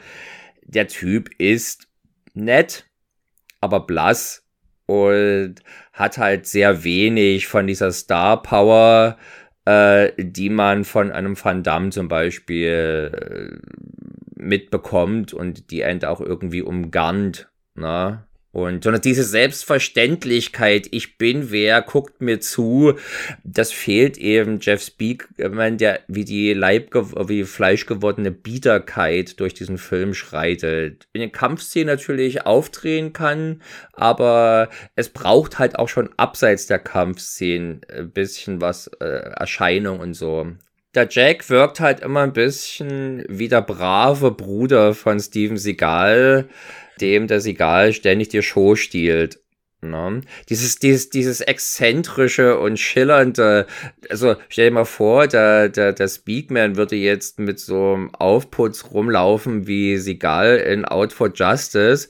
Das ist ja so ohnehin schon borderline lächerlich, aber irgendwie ja. kriegt er gerade noch die Kurve, würde ich behaupten. Ein Speakman würde damit ja nun völlig albern aussehen. Äh, was mit, mit dem Unterhemd? Nee, ich glaube, Unterhemd sieht das Nein, der trägt da so ein, Bar, so ein Barett am Anfang. Ach so, das, ja, möglicherweise. Ich, ich stimme dir weitestgehend zu. Ich, ich finde, der Jeff Speakman, der hat eigentlich so ein, eine gewisse Aura, hat er. Also zu, zumindest, wenn irgendwie mit seiner Frisur, mit seinem Zwei-Tage-Bart sieht er einigermaßen cool aus. Also er hat schon so ein bisschen coolen Posterboy-Look, aber äh, auf den ersten Blick, aber auf den zweiten Blick merkt man, dass er dann doch nichts wirklich Interessantes äh, in seine Gesichtszüge reinbringt und dann doch blass bleibt, auch wenn er auf den ersten Blick cool ausschaut. Er hat Action-Star-Look, aber eben nicht mehr und deswegen verblasst schnell und ihm geht dann Charisma ab und ja, deswegen wundert es nicht, dass es am Ende nicht mehr werden sollte, dass ihn die Kamera nicht mehr geliebt hat. Aber ich glaube, es liegt auch daran, er ist ja an sich privat, wie ich meinen möchte, eigentlich ein sehr zurückgenommener gelassener, cooler Typ, also nicht so leicht narzisstisch wie eben ein Van Damme und ein Cigar, die sehr von sich überzeugt sind. ja, das aber das ist doch letztendlich das. Ich glaube, so richtig bescheidene Actionstars kann es eigentlich nicht geben. dass dass diese, dieser Narzissmus, die, so beschissen der dann auch im Privatleben ist, aber ich muss ja nicht mit dem zusammenleben, also ist es mir vielleicht auch einigermaßen äh, egal. Das ist aber was, was eben dann auf der Leinwand den nötigen Magnetismus mit sich bringt. Ja, und ja. da ist halt der, der, der Speakman läuft auch in der langweiligsten Klamotte rum. Ich hatte eigentlich wirklich die ganze Zeit drauf gewartet, dass hinten auch noch so ein, so ein äh, Kamm aus der Hintertasche rausragt, ja. Und Dem würde es auch passen, da wird stehen. Da, da ist halt dann, und der ist ja ein gut aussehender Typ, aber der hat auch beispielsweise natürlich sehr, sehr glatte, unauffällige Gesichtszüge, der im sanften Erscheinungsbild ja im Prinzip nicht ganz unähnliche Chuck Norris zum Beispiel. Der hat halt so diese gewisse kantige Wurzelsepp äh, Erscheinung, ja, die da halt noch ein bisschen was reinbringt. Und auch da kann der Speakman halt nicht mithalten. Und das klingt jetzt alles viel schlimmer oder sowas. Äh, sagen wir mal im Vergleich zu einem äh, zu dem anderen Jeff, über den wir schon gesprochen haben. Na? Ja. Zum Wincott. Äh, da macht er zumindestens in, äh, was war der erste, in Mission, in Mission of Justice gar keine schlechte Figur. Und ich habe mir diese Filme ja auch alle angeschaut, äh, oder zumindest die, deren ich habhaft werden konnte. Aber ich bin da jetzt natürlich auch eine dankbare Zielgruppe. Ich wollte alle diese Prügelbrüder mitnehmen und ihr Werk genießen. Aber es, es, es verwundert nicht, dass es eben bei ihm nicht zur langwährenden Karriere gereicht hat. Genau. Zumal er so ein bisschen wie ein Copycat wirkt, weil er hatte schon starke Parallelen zu Nico, eben auch dieses leicht autobiografische, was den Hauptdarsteller angeht. Am Anfang wird die Kampfkunst in all ihren Facetten präsentiert und das irgendwie äh, sehr edel. Also da sehe ich durchaus Parallelen zu Nico, aber es ist eben doch ein bisschen eine, eine Kopie. Also so wieder das Ding, wir holen einen Kampfkünstler her und er zeigt sein neues Ding ich glaube, da war die Zeit schon ein bisschen langsam vorbei. Ich glaube, was langsam der Punkt, wo es irgendwie der Markt leicht gesättigt war und Neuankömmliches umso schwerer hatten. Und ich glaube, da war so langsam an den Punkt angekommen. Beide Filme wirken so ein bisschen, als, hätte, als hätten sie jeweils drei Jahre früher existieren müssen. Der Street Night ist ja von 93 und atmet aber tiefste 80er Jahre Luft. Und ich glaube, da war man schon gar nicht mehr interessiert dann dran, an den, in den trendy 90s genau. sowas zu sehen. Aber nochmal zu den Kampfszenen, aber würdest du zu, zumindest zur Evolution des US-amerikanischen Klopperkinos sagen, dass hier äh, etwas Neues und etwas Besseres als das davor gezeigt wurde? Ich weiß, wir haben mal bei Stone Cold drüber gesprochen, dass dir die Faustkämpfe in Stone Cold besonders gut gefallen hätten, deutlich besser als das, Von was du sonst Besonders gut habe ich nicht. Für, dafür, dass es halt im Prinzip äh, klassische Faustkämpfe gewesen sind, haben sie mir ganz gut gefallen. Ich bevorzuge aber dann doch schon so ein, äh, so ein Gliedmaßengeschlenker wie hier mit dem doch recht virtuosen Ellenbogeneinsatz und sowas. Das macht schon mehr her. Unglücklicherweise hatte ich just, bevor ich den Film jetzt nochmal gesehen habe, hatte ich mir so ein kleines YouTube-Video angeguckt, wo sagt euch Erik Jacobius was? Ja. Oder Jacobius, so ein oh, Stunt ein ambitionierter Stunt-Künstler, würde ich es nennen. Amateur stimmt zwar irgendwie schon, aber wäre, glaube ich, seinem Können nicht gerecht und auch den Videos, die er da auf die Beine stellt. Und der, darf, der, der, der macht aber auch Video-Essays, in denen er Action-Szenen auseinandernimmt und hat er beispielsweise äh, diesen famosen Endkampf aus Writing Wrongs, über den wir hier schon gesprochen haben also mhm. Tage des Terrors, den hat er da äh, unter die Lupe genommen und hat dort eben gezeigt, dass das eigentlich alles sehr kurze Einstellungen sind. Die gingen fast alle unter eine, unter eine Sekunde lang und also richtig viele Schnitte, was häufig ja gesagt wird, dass es so diese lahme Art und Weise der Amis ist, sowas zu zerwursteln und zu zerschneiden. Und er hat, wollte quasi unter Beweis stellen, und ich finde, er hat das sehr überzeugend gemacht, dass das mit der passenden Meisterlichkeit, mit der passenden Virtuosität trotzdem aus einem Guss wirken kann, trotzdem übersichtlich wirken kann. Ja, und dann habe ich halt perfekte Waffe gesehen und der ist natürlich in klassischer Hollywood-Manier geschnitten, sprich, das ist eigentlich keine flüssige Choreografie, sondern du hast halt im Prinzip, das ist eine Highlight-Montage wo die Übergänge häufig fehlen, äh, wo du halt dann häufig ja. solche wir hatten letztens schon mal bei Chuck Norris, äh, bei Hellbound angeführt, dass dann halt eben ein Kick, wie das Gesicht trifft, wird dann halt dreimal gleich aneinander geschnitten, um zu suggerieren, dass er so blitzschnell ist, aber man kann die Blitzschnellheit halt nicht wirklich zeigen, weil so blitzschnell ist er halt nicht. und es fehlt die Erfahrung und auch wieder der Wille, das irgendwie diese Schnitte unsichtbar zu machen. Die sind schon sehr auffällig. Und es wirkt dadurch halt natürlich ein bisschen altmodisch na, aus einer heutigen Perspektive. Damals, als ich, den, als ich das erste Mal ihn gesehen habe, auch schon mit dem Hongkong-Kino vertraut war und eben äh, diese äh, in den besten Filmen zumindest sehr, sehr gekonnte äh, Action- oder Kampfmontage gewohnt war, hat mich das halt noch nie so wirklich begeistert. Und ich war auch immer ein bisschen verwundert, was für Loblieder jetzt auf die Fights von Perfect Weapon gesungen werden. Die sind schon nett, Aber das ist jetzt nun auch nichts, was eben, was einen dem Atem rauben lässt. Ja, bloß du hast doch sonst keine Kampfszenen, wo ein Darsteller sich so schön geschmeidig dreht, wo ein Schlag den nächsten ergibt. Also, um zumindest mal in dem, in der Marketingsprache des Kempo-Karates zu sprechen. Markus, wie hat's dich denn da überzeugt? Also ich hatte mir das Ganze schon immer ausnehmend gut gefallen, weil ich dieses Kenpo-Karate-System zumindest auf filmischer Ebene immer sehr ansprechend empfand. Du hast gerade gesagt, diese Handkanten-Ellenbogen-Techniken, die ja Markenzeichen vom Kenpo-Karate sind. Ich glaube, ja. Das, ich habe es in irgendeiner Review mal vor Jahren gelesen, das fand ich so schön. Er hat es zwar abfällig ähm, verwendet, ich nehme es immer positiv bewertet, wenn Jeff Speakman Drahtdampfer spielt und deine ähm, Gegner mit Schlag- und Trittkombination eindeckt, dann macht das schon einen riesen Fun und du merkst halt, dass das aber auch das, das Kernelement von Kenpo ist, dass sich ja als Straßenkampfsystem verkauft. Ich will jetzt gar keine ähm, philosophischen Diskussionen über den Realitätsgehalt solcher ähm, Marketingauswüchse und der realen Umsetzbarkeit solcher Techniken da jetzt hingeben. Mir geht's ja um das Filmische und auf der filmischen Ebene finde ich beispielsweise solche schnellen ähm, Prügelorgien irgendwie ansprechender als ähm, ja einem Van Damme stundenlang beim wunderschön eingefangenen Kicken zuzugucken. Ich weiß, damit äh, das sehen viele, viele da draußen ganz anders. Und ja, ich habe halt auch eine große Freude daran, wenn Van Damme das halt auch macht. Nur im direkten Vergleich, wenn ich mich entscheiden müsste, dann würde so eine Speakman ähm, Ken Po auf die in der Kürze liegt die Würze Sequenz immer den Vorzug bei mir bekommen. Ja, Deswegen also finde ich auf alle Fälle die, die, aber ich glaube, ähm, ich würde das gerne noch mal sehen, wie das heute von jemandem, der es drauf hat, aussehen könnte, dieses Kempo-Karate.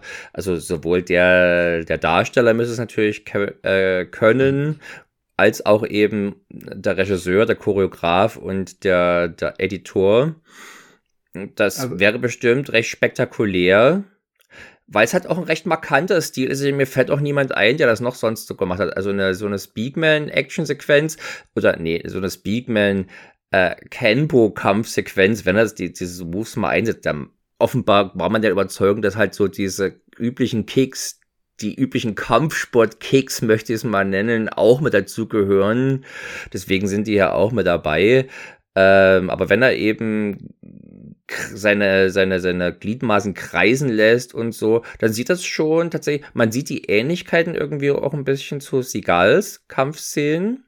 Mhm. Ja, weil die halt auch so eher auf Schnelligkeit und zumindest so eine vermeintliche Effizienz hin äh, ausgerichtet sind. Und das macht's für mich, ich bin ja, ich mag ja auch die Segal-Kämpfe deutlich lieber als die Van Damme-Kämpfe, zumindest so dieser Zeit. Und äh, da reiht er sich ja ganz gut ein. Also das ist, es ist halt jetzt nur nichts, was äh, Bestand für die Ewigkeit als irgendwie eine ganz besonders sensationelle Kampfsequenz hat. Aber so in mhm. dem, im Fließband-Action-Bereich ist das schon, um mal hier den von euch beiden, glaube ich, genutzten Begriff zu zitieren, ist das schon eine, eine hübsche Duftmarke, die gesetzt wurde. Auf jeden Fall. Was ich halt immer wieder merke, also zumindest in meiner Aufnehmung, ist ja, dass ähm, dass alles, was um diese Raddampfer-Momente drumherum gebastelt ist, das wirkt immer so ein bisschen fremdartig, das passt nicht so ganz zusammen. Ähm, wenn nennen wir, jetzt, nennen wir diesen Dojo-Fight, der ja relativ klassisch beginnt mit Schlag-Tritt-Kombinationen, ein paar schönen Moves, das ist ja alles, alles in Ordnung, bis zu dem Moment, wo dann Speakman plötzlich auftritt und dann Kenpo-typische Elemente auf, ähm, auffährt. Ich habe früher viele, viele YouTube-Videos dazu angeguckt, also auch von irgendwelchen Conventions oder wenn sie irgendwelche Dan-Prüfungen abgelegt haben, also wenn sie in Reihe und Glied einer nach dem anderen diese Techniken abfeuern.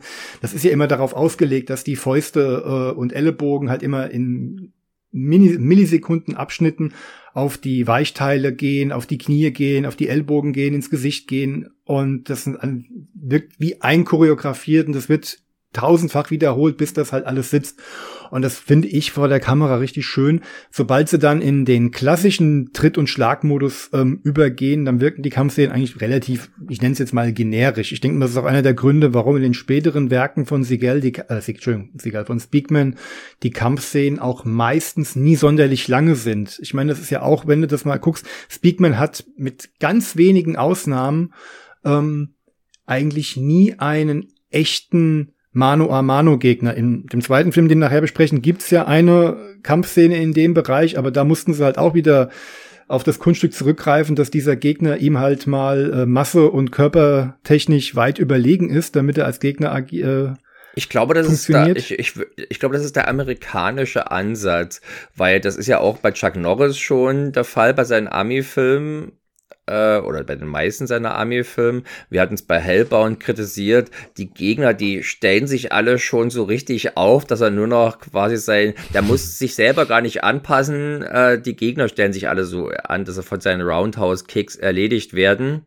Und auch bei, auch bei Steven Seagal hat er ja letztendlich auch keine starken Einzelgegner, hm, äh, sondern wenn er die in die Hände bekommt, dann ist es im Allgemeinen schon zu spät für sie. Das ist schon richtig, aber ich denke jetzt gerade, weil ja ähm, Ken Po ja auch das Verkaufsargument für die Filme gewesen ist, ging es da halt auch, und ich glaube, so ging es, wie man halt auch Jeff Speakman über die Jahre hinweg kennengelernt hat, auch immer stark darum, halt auch diese Philosophie zu betonen, dass es halt darum geht, diese Schlag- und Trittkombination auf die Schnelle runterzureißen und dann ist das auch vorbei. Also natürlich liegt der Gegner dann nicht so am Boden, wie wir es vom Film gewohnt sind, aber auf einem auf diesem, dieser Straßenkampfphilosophie wird halt so eine Kombi abgehauen und dann sieht man zu, dass man entweder das Weite sucht, weil man halt sich seinen Vorteil verschafft hat oder man hat den Gegner halt wirklich besiegt. Und ich denke mal, das sollte in den Film auch übertragen werden und das lässt sich dann manchmal schwer mit so einer klassischen Actionfilm-Dramaturgie dann halt auch verbinden. Ich habe damit jetzt, mir hat, mir, hat der, mir hat der Ansatz immer ganz gut gefallen, aber ähm, ja, sei jedem jetzt mal selber überlassen wenn man Campo an sich ernst nimmt und äh, sagt, Campo ist daran gedacht, äh, weiterentwickelt zu werden, weitergedacht zu werden, angepasst zu werden, dann möchte ich ja meinen, dass es auch Zukunft hat, im Filmbereich immer neue Facetten zu präsentieren, aber in dieser Hinsicht erfüllt wohl Campo dann doch nicht seinen eigenen Ansprüche. Also es gibt einfach Campus so viele Kampfsportarten und heute ist man ja dazu übergegangen, die Leute doch lieber irgendwie so MMA-Zeugs äh, zu machen, wo dann halt mal einzelne Moves mit drinne sind oder so. Ja, weil das ist ja tatsächlich der mittlerweile der Anspruch von Kenpo 5.0. Die haben tatsächlich es so weit erweitert, dass es so ein bisschen wie quasi Semi-MMA aussieht, weil sie eben viel Bodenkampftechnik reingepackt haben. Ja, aber es gibt ja nun mal schon mal MMA, da brauchst und äh, vermutlich ist das vor allem viel bekannter, wenn du also jemanden jemanden engagieren möchtest, der auch eine gewisse Popularität schon mitbringt, tut man wohl gut daran, lieber jemand aus diesem Reigen zu engagieren, als jetzt jemanden aus Kenpo 5.0, was an sich ja schon so ein absurder äh, Pseudo-Trendbegriff ist, ja, und das Ganze auch eher noch peinlicher wirken lässt, als es vielleicht sein ja. müsste. Äh, Immer wenn ein, eine neue Handkartentechnik dazukommt, dann hast du 5.1 und so geht's dann weiter. Wollen wir vielleicht doch mal noch ganz kurz auch über die Machart des Filmes sprechen? Wir hatten ja schon mal, was hast du gesagt, merkt man denn, Markus und Sergei, äh, dass es ein Studiofilm ist?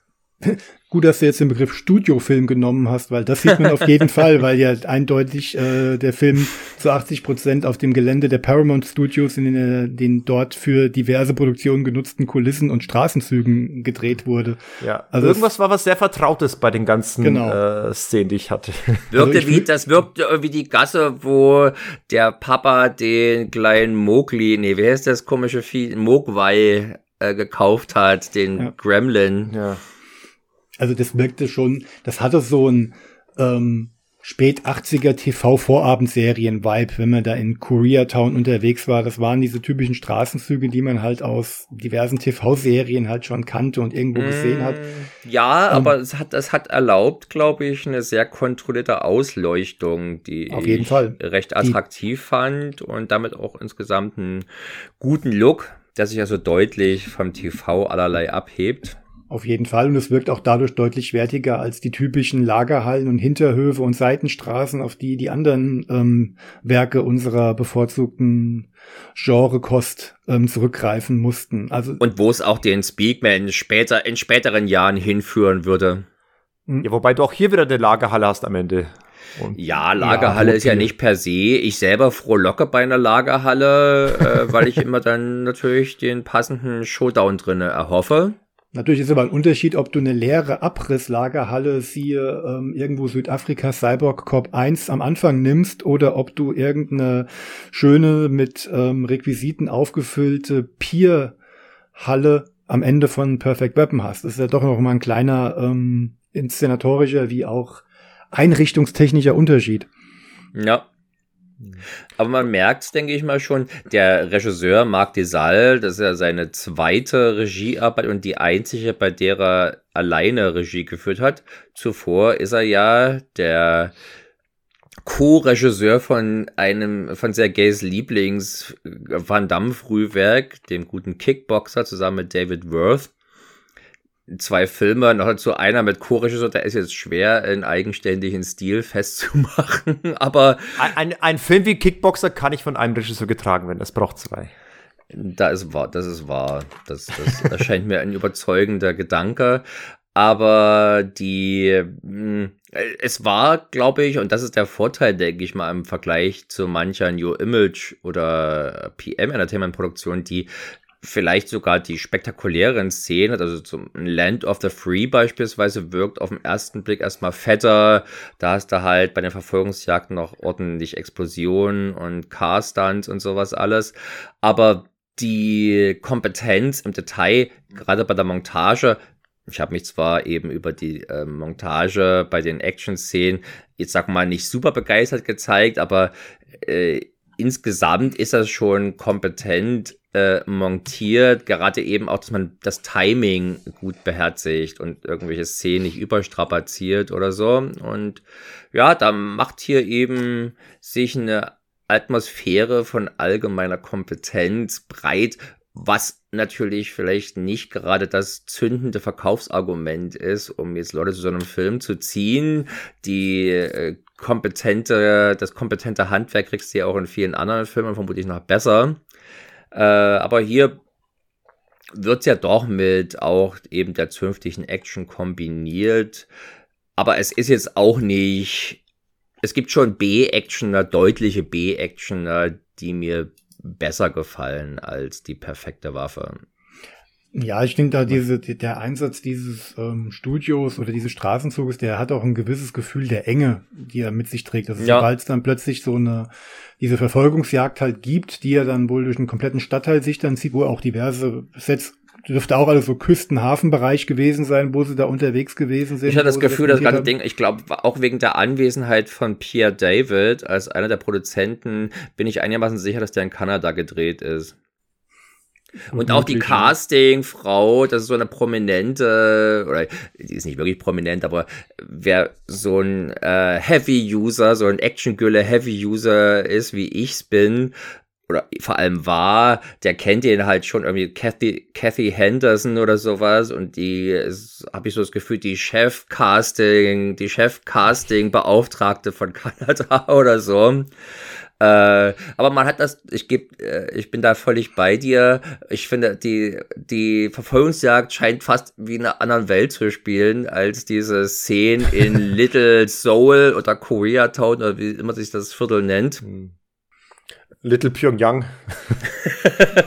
genau, das war bestimmt die nordkoreanische Mafia. Das hätte man noch irgendwie einbauen können, dann wäre das zumindest Sinn gemacht, dass es Koreaner sind und nicht äh, die üblichen Chinesen oder Triad äh, oder Yakuza. Aber naja, ist es eigentlich kein Riesenproblem. Was würde ich denn dafür gegen mal einen Film zu sehen, wo dann der Actionheld irgendwie den äh, koreanischen Diktator äh, vermöbelt? Das wäre doch Ich glaube, noch exotischer wird's nur, wir hatten schon, glaube ich, ein paar Mal den erwähnt, äh, Markus, der Man, nee, wenn er mal nicht Manhunt, Midnight Man, der Lorenzo Lamas Film. Du meinst den Viper? Nein, den, du hast den nicht ah. gesehen, Sergej. Bilde dich erstmal weiter, dann darfst du mitreden. Bilde Doch, dich, erfülle erstmal dein Lorenzo Lamas Pflichtpensum. Ja. Ich habe ich hab zum, zu, zu Silvester ein, ein Midnight Hunter äh, Raketenfeuerwerk abgefeuert. Zählt das auch? Ich befürchte, es wird ja hier nicht helfen. Jedenfalls, dort haben sie es, glaube ich, mit der kambodschanischen Mafia zu tun, wenn ich mich da richtig entsinne. Oh ja, kann gut sein, ja. Geht also noch exotischer.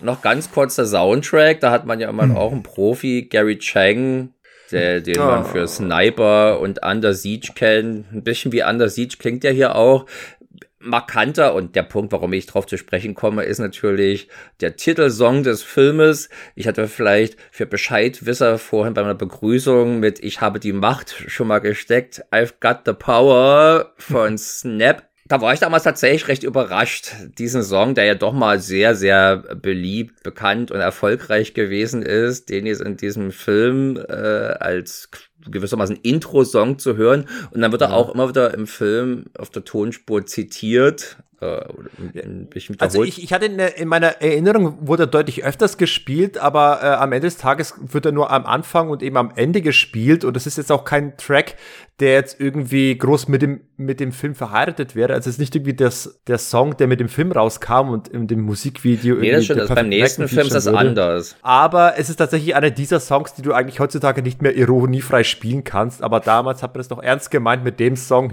so ein Powermann präsentieren zu müssen. Du hattest den Namen des Rappers ja noch gewusst. Markus Turbo B war es, glaube ich. Mhm. Und er kennt ihn natürlich aus einem guten Grunde so gut den Namen. Ja, der Turbo Markus. B war bei mir äh, in der Region stationiert. Klassischer ähm, GI, der als die Amerikaner dann langsam das Land wieder verlassen haben, äh, irgendwie findigen Musikproduzenten, hier so einem Produzentenduo, deren Namen mir gerade nicht einfallen will, aus dem aus Frankfurt vor die Füße gefallen hat und der ihnen dann ähm, ja als Leadman als Aushängeschild für Snap gedient hat. Ich glaube, mm. irgendwann ist sogar rausgekommen, dass der so gut wie gar nichts äh, wirklich an den Song beigetragen hat, aber da will ich mich jetzt mal zurücklehnen, denn die Frau an seiner Seite, die wurde, glaube ich, innerhalb von drei Jahren viermal ausgetauscht. Also ja. das war ein reines äh, ähm, Produzentenprojekt gewesen. Die Kreativköpfe saßen, wie gesagt, hier in Frankfurt. Aber Turbo B lebte dann nach dem Ende seiner Army-Zeit dann eine Weile hier bei mir im Nachbarort. Und viele meiner mit meiner Schulkollegen haben sich damit gebrüstet oder am Schulhof behauptet, sie hätten ihn natürlich mehrfach getroffen. Es konnte, wir haben natürlich damals alles geglaubt. Heute würde ich da den einen oder anderen dann doch in Zweifel ziehen. Hat, auch hat man den dann beim Aldi gesehen und gesagt, Mensch, Turbo, was hast du denn hier? Die ganzen Jägermeister, was machst du denn heute Abend? Ja, wir haben, wir haben auch behauptet, dass äh, Melanie Thornton, die ja auch in, aus der ähnlichen Ecke gekommen ist, die ja dann leider wo ein paar, äh, ein paar Jahre später verstorben ist, auch hier bei uns beim Pizza Hut gesessen hätte man, aber es, äh, ja, man wollte, wir wollten es damals glauben, wir wollten uns ja. Ich hätte eigentlich wissen. gedacht, dass der tot war, aber stellte dann fest, dass ich hatte ihn mit Captain Jack verwechselt. Captain Jack ist schon verstorben, ja.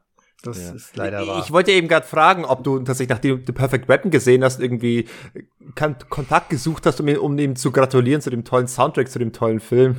Äh, damals war das Internet so breit, äh, nicht so verbreitet. Und, da musste man ähm, auch selber Leserbriefe oder Fanbriefe hinschicken. Also da hätte sogar ich in dem kleinen äh, 800 Seelendorf, wo er gelebt haben soll, von Haus zu Haus gehen müssen, um rauszukriegen, ob da irgendwo ein Klingelschild äh, ist, wo steht Herr B oder so. Also Herr B.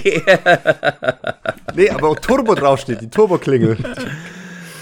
Äh, ja, das wäre sonst schwer gewesen, aber ich, es ist nicht unbedingt dann die naheliegende Songwahl. Ich kommt ein bisschen wieder verzweifelter Versuch vor, diesen Film hier doch noch jetzt äh, ins 90er-Klima äh, zu versetzen oder den damit irgendwie, den damit zu verknüpfen, weil es ja eigentlich auch nicht üblich für diese Art von Film, dass sie so einen prominenten Song haben ist jetzt die Frage, wie prominent ist er denn jetzt wirklich? Ich meine, das ist, ein, ist eine klassische Eurodance-Nummer und Eurodance ist nun mal ein rein deutsches oder im deutschsprachigen europäischen Nein. Verbreitetes Nee, nee, das, also europaweit waren die immer populär. Vor allem gerade auch im Osten, also im, in, in Osteuropa waren die immer sehr populär. Und okay, lief, der hielt die Welle noch länger als hierzulande. Aber wie groß war der Song auf dem groß, über dem großen Teich da drüben in Amerika, dass man den vielleicht da billiger einkaufen konnte und natürlich hier findig damit ausge, da die Hoffnung hatte, dass er nun auch da drüben vielleicht noch das ein oder andere reißen konnte. Du meinst, Paramount hatte vor allem mit dem Song äh, den europäischen Markt im, im Visier?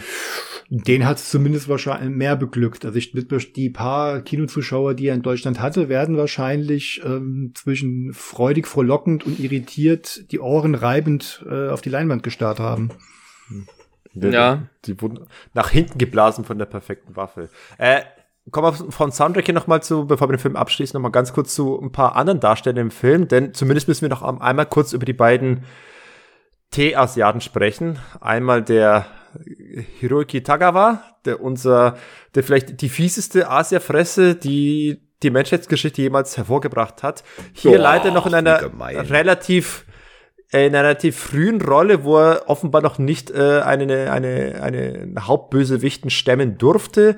Und war, war, das wann war Showdown in Little Tokyo? Ist er nicht auch von 91 ja, oder ja, 90? Das war dann, glaube ich, der nächste.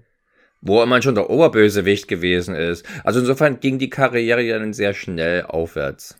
Ja, genau. Also hier ist es leider wirklich sehr stark verschenkt, dass so eine Mime wie Tagawa hier wirklich so, so ein kleiner. Ach, na mein Gott, da muss man auch nicht weinen. Ne, weinen nicht, aber es ist mir negativ aufgefallen. Aber ich verstehe es natürlich, wenn es jetzt noch eine frühe Rolle ist. Du musst ja wohl bloß zwei Wochen warten, dann kam der nächste Film mit ihm, mit den Bibliotheken. Also. Ja, gut. Aber, aber hier leider verschenkt, muss festhalten, leider verschenkt. Und zum anderen jetzt nochmal äh, Professor Toro Tanaka, der Grund, weshalb ich eigentlich an diesen Film rangekommen bin. Was würdet ihr dem sein Auftritt hier sagen? Der wiederholt auch seine, seine Eye-for-Eye-Rolle nochmal, bloß diesmal ohne Klumpfuß, aber es, es ist schon ein bisschen bezeichnend, dass man in Hollywood dachte, so ein Typen ja, der war wohl ja mal, du hast ja das geguckt und äh, auch schon damals in dem Podcast zum Besten gegeben, dass der also mal Ringer, glaube ich, gewesen ist und so. Aber ich denke mal, ja, ja. die Tage waren hier langs, längst vorbei. Das ist wie ein Typ, der wahrscheinlich schon übelst ins Schnaufen kommt, wenn er vom Klo aufsteht. Und der macht ja auch so wenig eigentlich actionmäßig. Die Gegner klappen offenbar schon bei seinem furchterregenden Anblick zusammen. Und da muss man natürlich sagen, da, der hat schon was. Der hat schon eine ordentlich, der ist schon creepy. Na? Ne? Und mit diesem, mit diesem leicht, mit diesem japanischen äh, Gef Ge Geflüster, was er so, oder diesem Gebrabbel, was er so von sich lässt, das da, da hat man so das Gefühl, okay, der hat offenbar ein Laufen und ist ja. mächtig genug, um einen vielleicht in eine Bredouille bringen zu können, zumindest wenn man nicht Jeff Speakman ist. Ja, ich muss sagen, also ich habe mich auch auf seine Auftritte hier gefreut und so gerade für Fans von ihm, mein Vater, den hat glaube ich besonders gefreut, dass er eine besonders hohe äh, Screen-Präsenz hier hat. Also ich glaube, der kommt hier deutlich mehr vor als in jedem anderen Film, den ich mit ihm gesehen habe. Also hat hier mehr Screentime als in Der Gigant, mehr Screentime als in äh, Running Man sowieso. Ich, ich, mir fällt jetzt gerade noch hm, kein ich war jetzt gerade gespannt, ein. ob dir noch einer einfällt. ja, nat ja, natürlich gibt's noch den kurzen Auftritt in Last Action Hero, die, aber da ist auch nicht sehr viel. Äh, ich, man müsste mal ganz mal kurz in die Filmografie gucken, aber wora, worauf ich hinaus wollte, ist äh, die Tatsache, dass er hier so viel mehr Screentime hat, ist doch ein bisschen führt ihn so weit vor, oder ist zumindest das Drehbuch ist insofern problematisch, weil ich finde, seine Figur oder seine Präsenz ein bisschen entmystifiziert wird, weil er hat, er kommt so oft vor, dass er auch gelegentlich in den Filmen in Situationen gerät, die ein bisschen, wo ihn die Autorität abgeht. Er wird mal vom Polizisten gestellt. Er muss die, die Hände hochnehmen. Er muss irgendwo rauskommen. Er muss irgendwie sich wieder aufrappeln. Das sind alles so Dinge, wo deutlich an seiner Souveränität äh, genagt wird. Und ich hätte es bei mir jemand mit ihm gerne, dass er die ganze Zeit über bis zum finalen Endkampf hin der absolute unerschütterliche Oberboss ist, bis er eben endlich von Jeff Speakman gerade noch so zurechtgekloppt wird. Aber Sehr hier der, ist doch nicht, der ist doch nicht dein Tanzaffe lass dir da auch mal neue Möglichkeiten ausschöpfen, dass Schauspielern, wie man eben eine Hände-Hoch-Szene spielt oder so.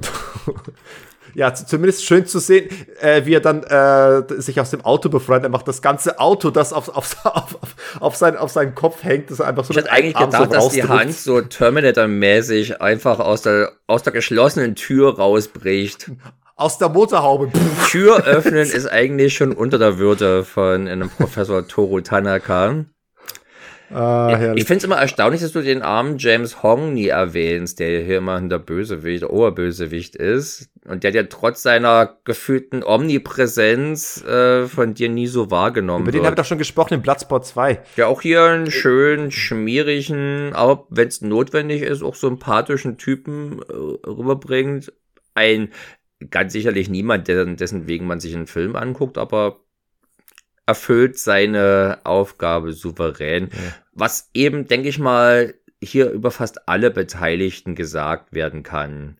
Ja, wir haben noch den Bruder von Jeff Speakman, kein Asiate, aber äh, der macht auch so diese Rolle des, des etwas, des Beta-Bruders sozusagen ganz gut. Der hat aber auch seine, seinen Moment, in dem er glänzen kann, bekommt. Hier, mhm. also diese üblichen Sachen, diese üblichen Peinlichkeitsorgien, die man häufig eben bei Filmen dieser Art hat, äh, wo man sich dann Sorgen macht, wo kann ich denn jetzt überhaupt mal Freunden zeigen oder lachen die mich aus? Äh, das hat man hier in dem Maße nicht. Hier kann man also zumindest ein Sigal gestähltes Publikum, das mal mehr in die Richtung und vielleicht ein bisschen anders se was sehen möchte, durchaus äh, ohne Sorge mit reinlassen. Also ein Seagal-Film mit einem Haupt sympathischeren Hauptdarsteller. Aber einen weniger coolen. Einen weniger cool, meinetwegen. Ganz kurz noch darf ich auch noch meine zwei Cent zu Toro Tanaka sagen und zu ja, James Hong und äh, allem, was wir gerade noch und allem, was noch einfällt. Ganzen Asiaten. Ihr, ihr, ihr seid so im äh, Duo-Modus gerade, da will ich mich jetzt nicht hier als das äh, siebte Rad am Ragen oder wie man das nennt, mit einbringen. Nein, also äh, Toru Tanaka, es gibt für mich nichts Langweiligeres, als diesem Kerl zuzugucken. Ich finde, es gibt nichts Langweiligeres, als solche groben Klötze zu sehen, wie sie sich an unserem Helden abarbeiten, weil äh, davon habe ich nichts. Ich will, ich will für meine Helden einen Gegner auf Augenhöhe im Finale haben, an dem sie sich reiben können und nicht vor allem, vor dem sie weglaufen müssen. Das, ähm, ich finde es einfach unfassbar langweilig und das so geht's mir mit fast allen äh, Filmen, in denen solche Gegner auftreten.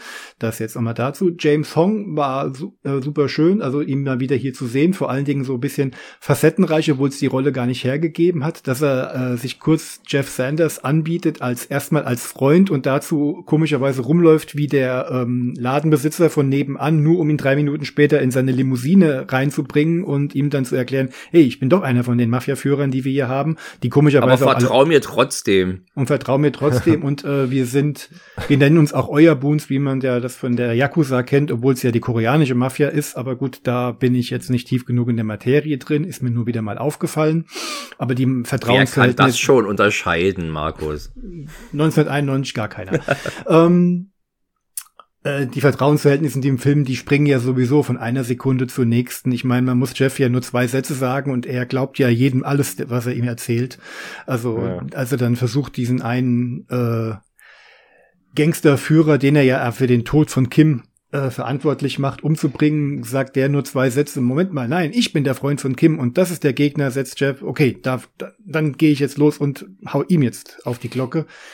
Ah, Drehbuch schreiben, so wie man es mag. Und ja. es wird zumindest reflektiert an der Stelle. Ja, ja. Und äh, den dritten Punkt, was hattet ihr gerade noch als dritten Punkt gehabt? Jetzt habe ich mich. Den Bruder. Der den Bruder, genau. So den Bruder, ist. da war ich damals schon enttäuscht gewesen, dass man den nicht eingesetzt hatte, denn John Dye kannte ich schon als äh, Mitglied der amerikanischen Karate-Nationalmannschaft auf Best of the Best. Ach echt? Und, Ach so, ja, er spielte den ähm, dem Buddhismus Film. zugeneigten amerikanischen mhm. Kämpfer, der als Zweiter, glaube ich, in den Ring getreten ist und dort dann halt nach Punkten auch verloren hat. Und da war ich dann irritiert, bis ich dann, glaube ich, irgendwann mal gelesen hatte, dass der Mann ja natürlich wie so ziemlich alle ähm, aus dem amerikanischen Team äh, mit Martial Arts nicht so viel am Hut hatten. Du meinst, war ein ähnliches Kampfsporttalent wie Chris Penn. Chris Penn, das, das ist ja das Verrückte. Chris Penn hat ja wirklich einen Kampfsport-Background. Sich Ach nee. Der Einzige, der einen schwarzen Gürtel hat. Ja. Gut, irgendwann Ach, ist er, hat er, glaube ich, den, den Spaß am Sport so ein bisschen verloren, aber wenn man ihn in Footloose hat tanzen sehen, dann weiß man, dass er zumindest Körperbeherrschung durchaus äh, in seinen Adern zur Verfügung hatte. Aber wie gesagt, die anderen gehörten nicht dazu und gut, Eric Roberts hatte einfach einen gut durchtrainierten Körper zu dem Zeitpunkt. Müssen wir auch mich, mal drüber sprechen, über diese schöne Reihe. Ja, ja, ja, da habe ich, wollte ich auch schon mal anbringen. Wird in Bälde passieren. Äh, mich hat der Darsteller tatsächlich ein bisschen die ganze Zeit erinnert an Kyle McLachlan. Die, die haben irgendwie das ja, der Kyle, McLaugh, der Kyle McLachlan für die kleine, für die schmale Brieftasche. des kleinen Mannes, wie du ganz sagst. Mich hat er so ein bisschen erinnert an, an, kennt jemand von euch Frasier, die Serie? Nie geguckt dieser Cheers Spin-off und Casey Grammer hat er halt äh, seinen jüngeren Bruder Niles noch dabei und an den der so ein bisschen geckenhaft ist und auch immer so ein bisschen quasi missgünstig auf den größeren Bruder schaut. An den hat, hat hier der, der Adam, der Bruder, mich also auch erinnert. Ja, muss man jetzt nicht lange drüber reden. Äh, wir können zum nächsten Film kommen. Vielleicht noch. Äh, du hast vorhin gesagt, Markus, dass deine Meinung sich jetzt nie groß verändert über den Film. Wie ist es denn jetzt so? Wie würdest du die, das, das Gefühl beschreiben, dass der Film in dir auslöst?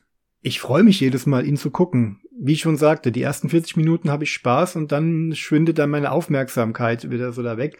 Mir gefällt einfach mal, dass er mal die 2,50 Euro mehr gekostet hat als viele anderen und dass man das halt auch sieht. Das finde ich so schön sympathisch, dass da mal, dass da mal wirklich so dieser, dieser ernsthafte Versuch gewesen ist, klassisches B, klassische B-Ware auf einem etwas höheren Level fürs Kino zu produzieren, also wirklich gezielt fürs Kino zu produzieren, auch wenn man natürlich den Videomarkt wahrscheinlich mehr ähm, auf dem Schirm hatte.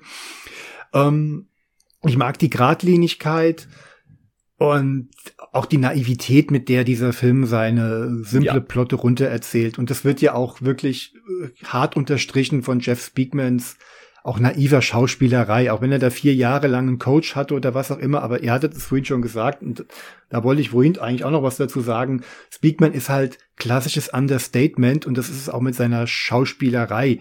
Die ist nicht, die ist sehr bemüht, sie ist auch, ich nehme sie auch ernster als bei solchen Gesichtsverleihern äh, wie Lauren Everton oder sowas, wo das Ganze so noch mal ein bisschen peinlicher ja. aussieht, meiner Ansicht nach. Wirkt deswegen aber vielleicht nicht unbedingt besser, aber professioneller, um das, ähm, man, das drumherum stimmt, um seinen, sein, sein, seine begrenzten Möglichkeiten besser einzufangen. Ich glaube, ja. das ist es, was er in diesen vier Jahren gelernt hat. Er ist kein Naturtalent, aber hat zumindest gelernt, nicht völlig peinlich zu wirken. Genau. Für mich ist äh, Jeff Speakman, er hat so, glaube ich, auch von seiner Art her, da wie ihr drüber gesprochen habt, ist er für mich das äh, amerikanische Äquivalent zu Mark Dacascos dem ja auch so ein bisschen, glaube ich, dieser narzisstische Grundton fehlt, um dann sich da durchzubeißen. Da wollte ich vorhin auch noch einsteigen, als Martin das da so verkauft hatte.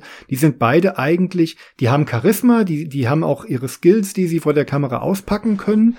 Denen fehlt aber diese Bissigkeit, dieser Narzissmus, dieses Egozentrische, um da so ein bisschen ja. im Mittelpunkt ähm, überstehen zu können. Und sie stehen eher für ihre, für ihre Kunst, die sie darstellen. Speakman halt für seinen Ken Po, ähm, Dacascos, glaube ich, für seine Artistik und äh, bis Wunhop Quendo. Wunhop Quendo von seinem Vater El Dacascos.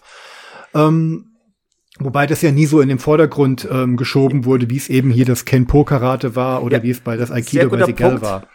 Darf ich da kurz einspringen, weil da, um, da, um mal einen Abschluss auch zu finden? Aber ich habe tatsächlich äh, in Vorbereitung auf den Cast habe ich mir mal mit dem Kopf hin und her gewälzt die Gedanken, wie ich ähm, Jeff Speakman so als Mensch einordnen würde. Und da habe ich ist mir tatsächlich auch Mark Dacascos gekommen, aber eher als Kontrast, als Gegengewicht, weil ich habe mir tatsächlich gesagt, ein Unterschied zwischen Jeff Speakman und eben so einem wie Mark Dacascos oder keine Ahnung einem Jet Li oder äh, sonst noch wem ist äh, so Mark Dacascos, der ist der ist vielleicht, Kampfsport ist vielleicht sein Leben, es ist Teil seines Lebens und er ist entsprechend auch dafür diszipliniert, aber er lebt es für sich nach innen hinein. Also er ist ich habe das Gefühl, wenn ich mit Magda, Kaskos auf ein Bier trinken gehen würde, könnte ich mich über wundervoll über alles Mögliche unterhalten.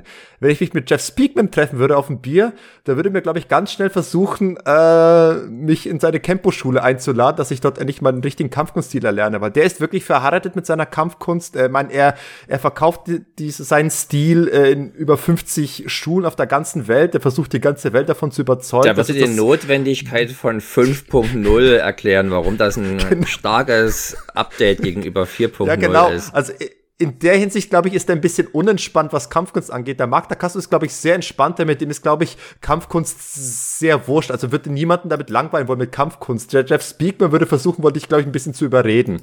Das ist, glaube ich, so ein er, Unterschied. Er hat, eine, er hat eine klare Agenda. Das ist schon, das ist, das ist schon richtig. Aber ich rede jetzt halt quasi von, von ihren Karriereverläufen. Und ja, ja, da stimme ich dir zu. Da hast du recht. Da während Speakman halt irgendwann auch krankheitsbedingt und halt auch wegen seines, wegen seines Pfades, äh, den Kampfsport zu vertreten, sich dann halt da davon zurückgezogen hat, ist da Kaskos, nachdem er sich äh, mit dir am Picknick gesund gestoßen hat, weitergezogen und hat noch ein paar kleine Rollen angenommen. So wie auch ähm, äh, Jeff Speakman, der nach The Perfect Weapon eben nicht Speed drehen durfte. Speed mit dem, der, der Bus, der an jeder Haltestelle hält, um Punks zu verprügeln. Ja, sondern wirklich eine eben absurde Idee irgendwie. Ja, ich bin, ich glaube, ich bin äh, bei Markus, vermutlich auch dir, Sergej. Ich habe das Gefühl, wir liegen hier schon eine, einigermaßen nah beieinander in unserer Einschätzung dieses Filmes. Äh, es ist ein, ein netter Film. Wer sowas mag, wie ich schon sagte, gerade wer auch vielleicht ein bisschen eine Affinität für die frühen Seagulls hat, äh, bekommt hier durchaus eine interessante Alternative geboten. Und ich hätte durchaus auch gerne noch mehr sowas gesehen. Auf der anderen Seite, das könnte man vielleicht als elegante Überleitung benutzen, bin ich auch gar nicht so böse, zumindest was dann als nächstes gekommen ist. Ja, Wobei, wie Scott Atkins sagt, der war ja leicht enttäuscht. Aber warum dem so ist, werden wir gleich erfahren, nachdem uns erzählt hast, was, worum es überhaupt geht in Street. Ich will immer sagen Street King, aber er heißt Street Knight. Es ist nur ein Ritter, nicht der Street König. Street Kings gibt's auch. Der ist aber mit Keanu Reeves. Street Knight, geballte Fäuste, hier, wie er hierzulande hieß.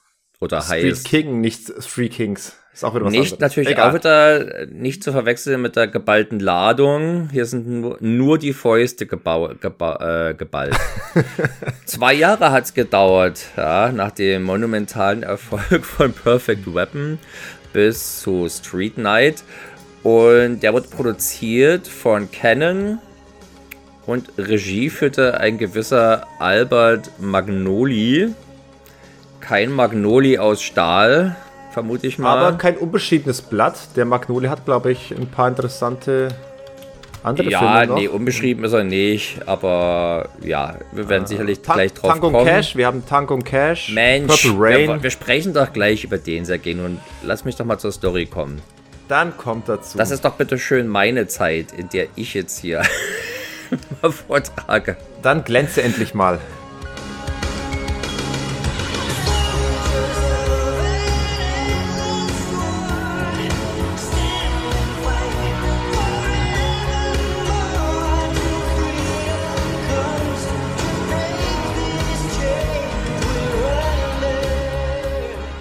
Einem dramatischen Vorfall quittiert Polizist Jake Barrett den Dienst beim LAPD und widmet sich seiner Autoreparaturwerkstatt und der Unterstützung der Armen in seinem Viertel. Als ein Junge einfach so verschwindet, hilft er dessen Schwester, ihn wiederzufinden und gerät dadurch mitten in den Streit zwischen einer schwarzen und einer Latino-Gang. Und es scheint, eine externe Partei hat ein spezielles Interesse daran, diesen Konflikt eskalieren zu lassen wie gut, dass sich Barrett nicht nur auf seine sozialen Fähigkeiten verlassen muss, sondern auch Schusswaffen und exzellente Kampfkunstbeherrschung als Argumentationsverstärker heranzuziehen vermag. Wobei er doch es schon sehr, sehr diplomatisch angeht in dem Film. Und ich, ich muss sagen, er rein als vom Typ her, von der Rolle her, gefällt mir Jeff Speakman der Rolle eigentlich einen Ticken besser als in The Perfect Weapon. Da, da finde ich irgendwie das, was er in dem Film versucht zu leisten, irgendwie storybedingt ist es auch relevanter und ich finde es cool, dass er versucht, so den Streitschlichter zu spielen, aber da, wenn es sein muss, eben doch mal zulangt.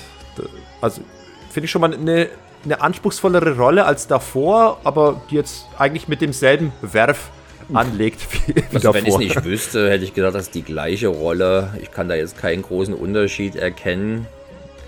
Ja, so wie er spielt, äh, äh, macht er nichts Neues daraus, aber ich sagte, die, die, die Rolle fordert von ihm äh, neue Nuance oder zumindest charakterlich ist es ein Typ, der.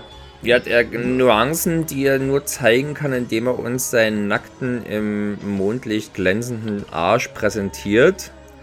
In so einer Art ja, genau. ähm, Lethal Weapon Gedächtnis-Szene. Wie jeder gute Actionheld schläft er natürlich nackt. Und man muss sagen, das sieht der, hat jetzt durchaus, ist der, der Pöter ist durchaus vergleichbar mit dem von Mel Gibson. Und er wird einem gleich zu Anfang äh, präsentiert damit man vermutlich weiß, das ist jetzt hier ein Film, der auch sinnliche Seiten hat. Sinnlich äh, erzwungene Seiten, ja. Nichts anderes erwarte ich daran in einem 90er Jahre B-Action-Film, als dass die also Sinnlichkeit also, natürlich erzwungen ist. Also ich sag gleich, also ich einerseits finde ich den Film storytechnisch interessanter und spannender, weil auch irgendwie ein interessanteres Themenfeld bedient. Gleichzeitig ist es aber auch ein Film, der sich äh, mehr in Laufzeitstreckung übt und dir eben Szenen präsentiert, die du wirklich nicht brauchst. Also zum Beispiel eben was, etwas, was wir im Perfect Weapon nicht haben, eine völlig an den Haaren herbeigezogene Liebesszene, die wirklich so wirkt, wie so, als ob man so eine Checkliste abhaken müsste. So, der Hauptheld, der muss mal irgendwie kurz rumschnullen. Also lassen wir jetzt die besorgte Mutter, die ihr Kind sucht, äh, mal eben von ihnen. Äh, War das die Schwester? Äh, Schwester, stimmt, die Schwester, die große Schwester war es, genau. Äh, mit der landet er mal kurz im Bett, ne, weil die haben ja die Zeit und null Chemie und auch äh, Screentime-technisch war da kaum etwas, aber es musste irgendwie gerade sein und das ist so mal eben hingeworfen. Das hat mich irgendwie so ein bisschen, also das hat man schon kunstvoller hinbekommen, auch in solchen, in dem Genre, in der Budgetklasse. Also man hätte es auch ganz lassen können, wie eben in The Perfect Weapon. Aber na gut. Markus? Was sagst du zum nackten Pöter? Also, dass er ein bisschen aufgeplusterter diesmal war, ist mir immer als erstes aufgefallen. Als zweites fiel mir in der deutschen Fassung immer auf, dass er von Joachim Tenstedt gesprochen wurde, den wir heute vor allem als John Malkovich kennen, was irgendwie mich nicht zusammenpassen will. Und mhm. den Film selbst fand ich damals beim ersten Mal, beim ersten Mal gucken so ein bisschen öde. Beim ersten mhm. Mal. Ein bisschen öde. Ich fand, er, er hat, er hat so, ich wollte halt aufs Maul, auf gut Deutsch. Und, das, ähm, und dann musste ich mich erstmal wieder die ersten 20 Minuten durch das äh, tiefe Drama kämpfen, weil wieder mal ein traumatisches Erlebnis unseren Kopf zum Ex-Cop gemacht hatte. Und das, dessen war ich damals schon ein wenig müde, beziehungsweise war mir dann bewusst, dass das meistens dazu führt, dass es ein bisschen dauert, bis unser Held sich dann in die, in die, in die Bresche ähm, werfen lässt fand dann die Kampfszenen damals, damit widerspreche ich ja dem, was ich vorhin schon gesagt habe, so damals immer so kurz gewesen sind, was ich heute ziemlich cool finde, dass das immer relativ schnell ähm, genutzt wird, um mal so zwei, drei Non- Martial Artists ähm, in ihre Schranken zu weisen, finde ich das als kleine Snippets bis zum gewissen Punkt immer ganz angenehm und finde ihn in seiner Rolle auf schauspielerischer Ebene diesmal deutlich selbstbewusster und geradliniger als bei Perfect Weapon. So, so mal als, er, als erste Punkte. Hm. Und? Ja, wie gesagt, gigantische Unterschiede sehe ich nicht. Ich war damals überrascht. Es war mein zweiter Jeff Speakman-Film, den ich gesehen habe dass genau. der durchaus sich nicht unähnlich anfühlt wie der Perfect Weapon. Und ist also jetzt eine, eine der letzten Produktionen von Canon aus dem Jahre 93. Äh, 94 haben sie ja auch noch ein paar Filme rausgebracht.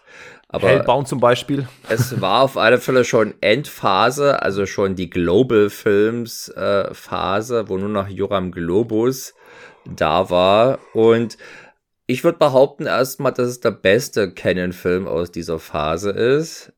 Und mhm. vielleicht auch der einzige, der sich noch tatsächlich ein bisschen wie ein Kinofilm anfühlt. Anders als jetzt, was ich was, eben Hellbound oder Chain of Command.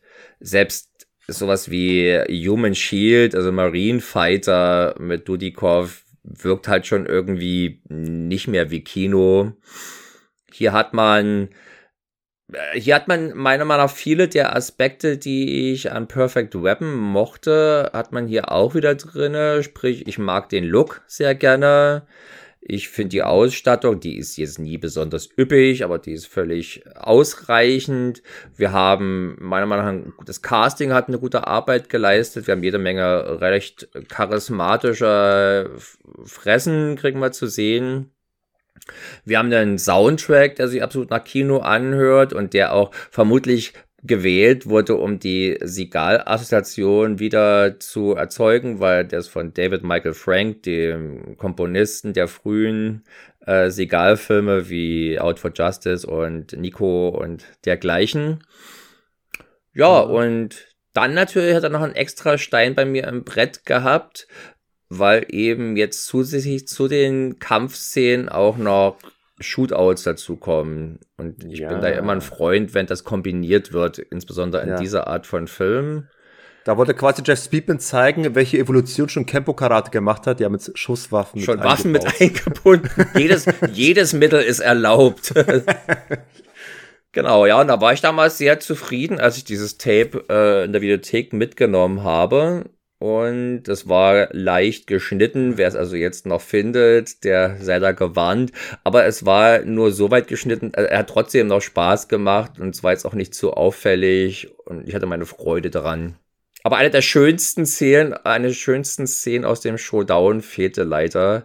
Ich vergesse, sei sie hier schon mal genannt, wenn nämlich der eine, der eine Lump durch den Kopf des anderen Lumpen erschossen wird, der gerade nämlich die Waffe von unserem Helden im Maul hat. Und dann ah, ja, schießt er da durch. Ganz cool. Du meinst, äh, Equalizer 3 hat hier geklaut. Möglicherweise, ich denke mal, das ist ein, das, äh, der Street Night ist ein Film, der bestimmt mächtige Spuren hinterlassen hat in Hollywood. Ja, nee, da, da fällt mir noch eine Szene aus einem Spiel ein, die es hat. Äh, ich lass mich raten, es ist irgendein kantiges N64-Spiel. Genau, in Turok 3 gibt es tatsächlich eine ähnliche Szene, wo, wo drei Oblivions hintereinander durch den Kopf durchgeschossen werden.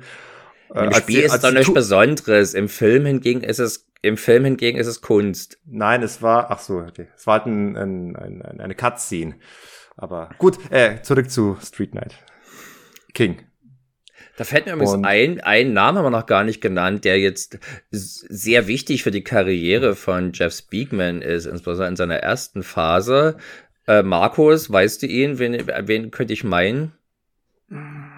Ich bin gespannt, was, wenn du jetzt rausholst, aber spielst du jetzt Rick Avery an oder? Ja, Rick okay. Avery. Genau, der ist so ein bisschen das Bindeglied. Als, als Mark die Saal dann von ihm lassen musste, vermutlich aus finanziellen Gründen, blieb zumindest Rick Avery, Jeff Speakman treu. Das ist also der äh, Stunt-Koordinator, Second Unit Director. Ich vermute mal auch irgendwie mit der Kampfmensch irgendwie. Ich glaube, er war auch Kenpo Karateka, da war dann auch die Verbindung relativ groß. Wenn ich das genau. damals im Zuge von The Expert und Deadly Outbreak noch richtig in Erinnerung habe. Genau, und der führte nämlich dann bei den zwei nächsten Filmen von Speakman sogar selbst Regie. Die ich übrigens auch noch mag. Ja, na klar. Na, zumindest, ja. also gerade Deadly Takeover ist schon sehr geil.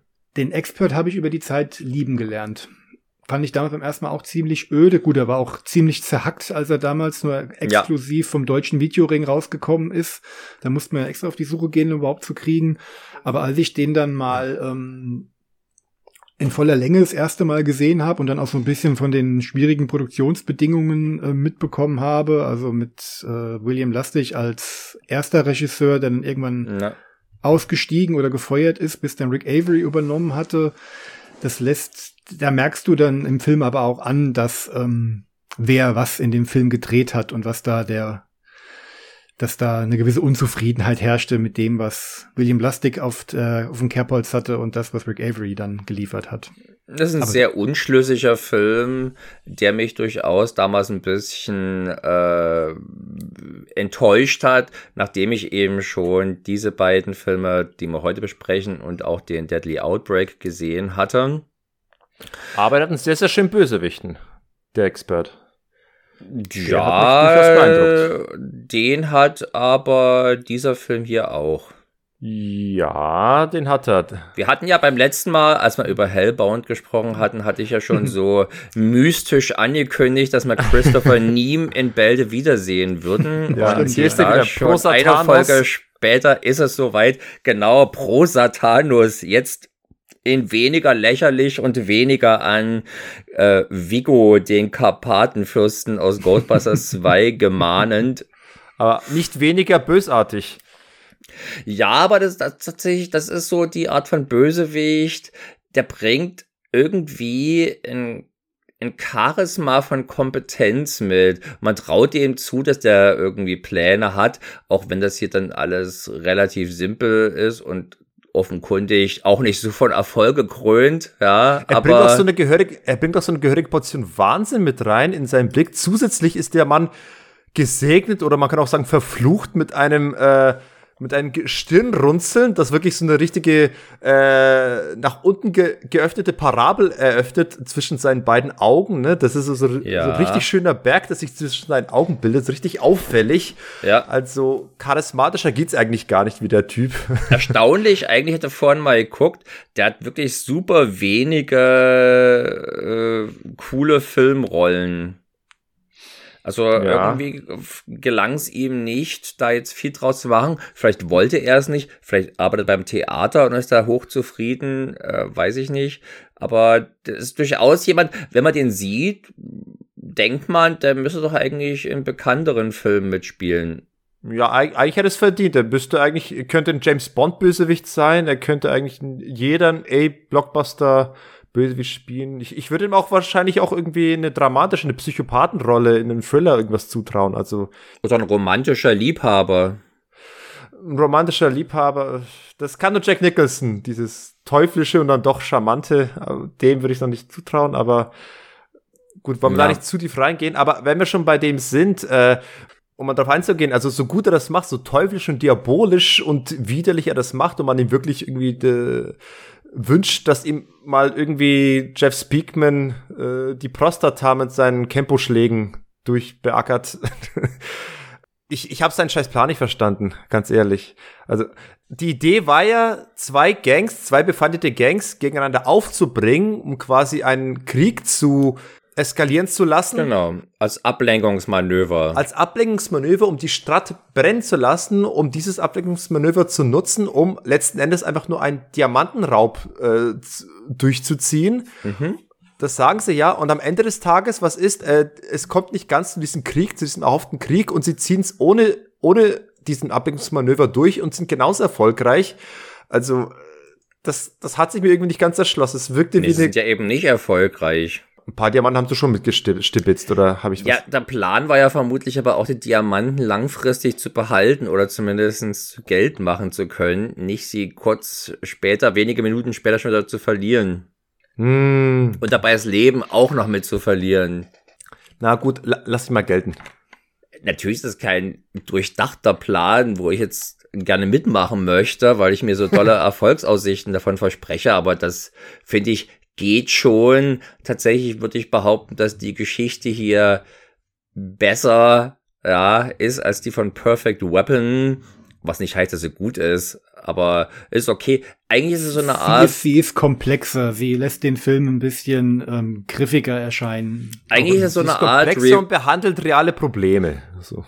Naja, das, das auch. Es ist so eine Art Reversed Yojimbo eigentlich, ja wo also bei Yojimbo oder den Epigonen wie äh, eine für eine Handvoll Dollar oder Last Man Standing eben der Gute die zwei die zwei verfeindeten Parteien ausspielt, tun sie die Bösen und der Gute muss dieses schändliche Spiel aufdecken. Äh, das finde ich erstmal eine okay Idee in diesem Genre sind ja nur neue und in, neue und interessante inhaltliche Ideen absolute Mangelware und da geht das hier schon. Und ähm, auch hier haben wir die, die Gangs, da lernen wir zumindest immer pro Partei zwei, drei Leute kennen, die auch so ein bisschen im Gedächtnis bleiben, dass man die unter, unterscheiden kann und so, sind also nicht völlig gesichtslose Masse oder so. Das mhm. war ihm offenbar schon auch wichtig, dem Jeff Speakman, weil der erste Film war, glaube ich, Perfect Weapon war, glaube ich, der Campo-Community gewidmet. Das ist dieser Film auch, aber auch Ed eine Parker extra Widmung für Gang-Trues, also für Gang-Waffenstillstände überall. Ich finde, man hätte sich auch wünschen können, dass vielleicht die Gangs nicht mehr, nicht mehr da sind, dann wäre das Problem vielleicht auf einer tieferen Ebene gelöst, aber naja, Gang, Gang-Frieden ist ja auch was Schönes und ja. Da scheint das Speakman irgendwie. Die Gangs sollen sich einfach anderen Hobbys widmen. Tempo 5.0. Damals bestimmt noch 2.1. mit, mit, mit Schusswaffen. Ja, naja, mit der Handlung kam ich gut klar und hat auch jetzt wieder ganz gut geklappt. Äh, es ist genau das, was ich mir von sowas erhoffe bis auf diesen Punkt, ich, das hat sich erst später für mich so herauskristallisiert, dass ich die Notwendigkeit des Plans nicht so ganz richtig für mich nachvollziehen konnte. Aber bis dahin fand ich eigentlich auch, so wie du es sagst, fand ich das eigentlich eine spannende Prämisse und äh, war etwas, was ich dem ich äh, sehr aufmerksam gefolgt bin und war tatsächlich interessanter war als eben der Plot von äh, Perfect Weapon. Ne? Aber es sind eben kleine Ärgerlichkeiten dabei, wie eben Zeitstückung, wie eben die schon bereits erwähnte erzwungene Liebelei, die ich wirklich nicht gebraucht hätte, die hätte genauso gut fehlen können wie auch schon in der Perfect Weapon. Und äh, ansonsten, ja, darstellerisch ist das hier über jeden Zweifel erhaben, also auch in den Nebenrollen. Im Rahmen des Genres. Ja, das klang ist für mich gerade ein bisschen sehr überschwänglich, über jeden Zweifel erhaben. Also ja, innerhalb dessen Genres, wo wir, wo wir uns hier befinden, finde ich, wurde das alles solide gemacht und wie ihr schon erwähnt habt, es wurde auch eher mit, sagen, mit es gibt nicht viel zu meckern. Das ist vielleicht. Es, es gibt nicht viel zu meckern, zumal die Gesichter haften bleiben, die Charaktere ja. haften bleiben. Gerade auch so die Bande so vom, von äh, Christopher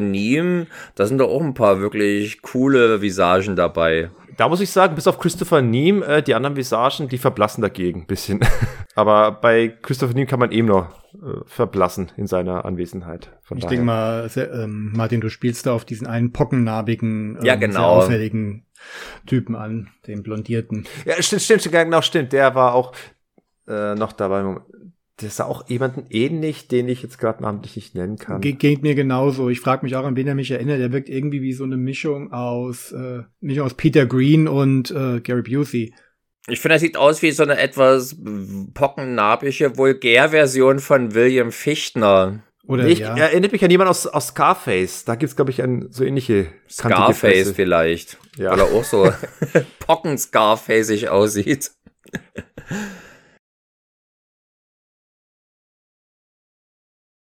Der Regisseur, du wolltest was zum Regisseur erzählen, Sergej. Ja, eben. Wie sehr magst du eigentlich Purple Rain, Martin? Gar nicht. Ich habe ihn im Kino gesehen. Äh, der lief zu Ostzeiten im Kino und aus Gründen, die ich jetzt nicht mehr weiß, war ich davon ausgegangen, dass es dort bestimmt ordentlich was Nacktes zu sehen gibt oder geben würde. Ja. Und gab's nicht. Und ich musste mich also quasi ich musste mich quasi vollumfänglich auf die Scheißmusik konzentrieren, von der ich echt kein Fan war, die ich jetzt vielleicht noch eher zu schätzen weiß, ja, aber auch nicht genug, um den jetzt nochmal gucken zu wollen. Ja, das, das ist ja eigentlich vermutlich sein einziger großer Film.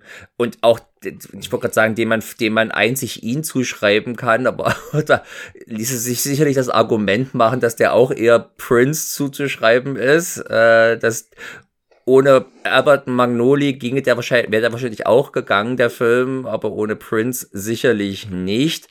Der Magnoli ist ja offenbar wenn man in seine Filmografie guckt, sehr viele Musikvideos, auch eine ganze Menge von Prince in 80, in 80 Jahren drinnen. Da wundert man sich fast, dass er dann doch noch an so ein paar hochkarätige Actionfilmprojekte gelassen wurde. Ist vielleicht gerade ein bisschen viel gesagt, an eins zumindestens, wo es, wo man es weiß, nämlich an Tango und Cash.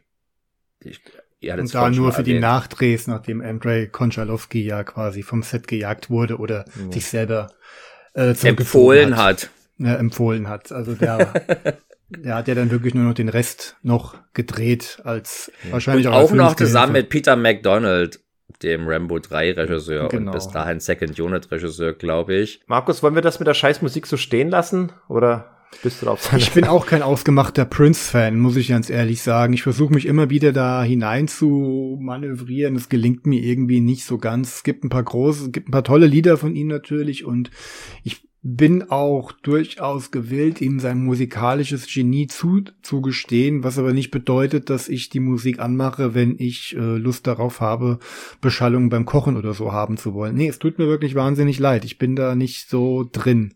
Ich bin da semi, ich mag's teilweise. Purple Rain gefällt mir sogar ausgesprochen gut, aber auch so. Aber auch nur in der langen Version. Also ich mag nur in der langen Version mit dem langen schönen Soli, ja. äh, was auch in, dem Film Purple Rain am Ende schön schön ausgedehnt wird. Das ist schön. Aber ich mag so Frühwerke aus, der, aus den 70ern. Da gibt's ein paar Tracks, die ich tatsächlich gut fand. Ich habe mich tatsächlich zufällig letztes Jahr erstmal ein bisschen intensiver mit Prince beschäftigen wollen. Habe festgestellt, da gibt's ein paar Sachen, die mir gefallen, auch aus der ganz alten Zeit in den 70ern. Aber so ein Sign on the, Sign on the Times, das hat mich über so dermaßen gelangweilt. Ich verstehe nicht, was die Musikpresse darin sieht, aber ich bin ja auch selbst kein Musiker. Von Jetzt daher. kommen wir lieber zum Artist formerly known as Albert Magnoli.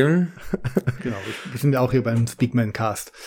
Ähm, genau. Von dem ich übrigens noch seinen letzten, seinen letzten Film gesehen habe, Dark Planet, der, der schluckert irgendwo noch hier rum und ist ein ganz und gar furchtbarer Science-Fiction-Film mit widerwärtigsten Effekten.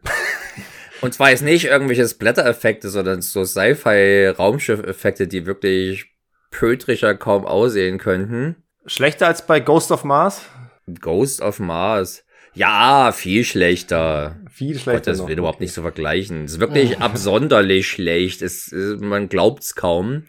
Jetzt, jetzt bin ich heiß auf ihn. Und ich dachte irgendwie so, wie, wie kommt da dieser Regisseur, der immerhin, ich wusste zu dem Zeitpunkt nicht, dass er an Tango und Cash mitgearbeitet hätte, aber Street Night war für mich tatsächlich in den 90er Jahren schon, das war schon ein kleines Highlight für mich.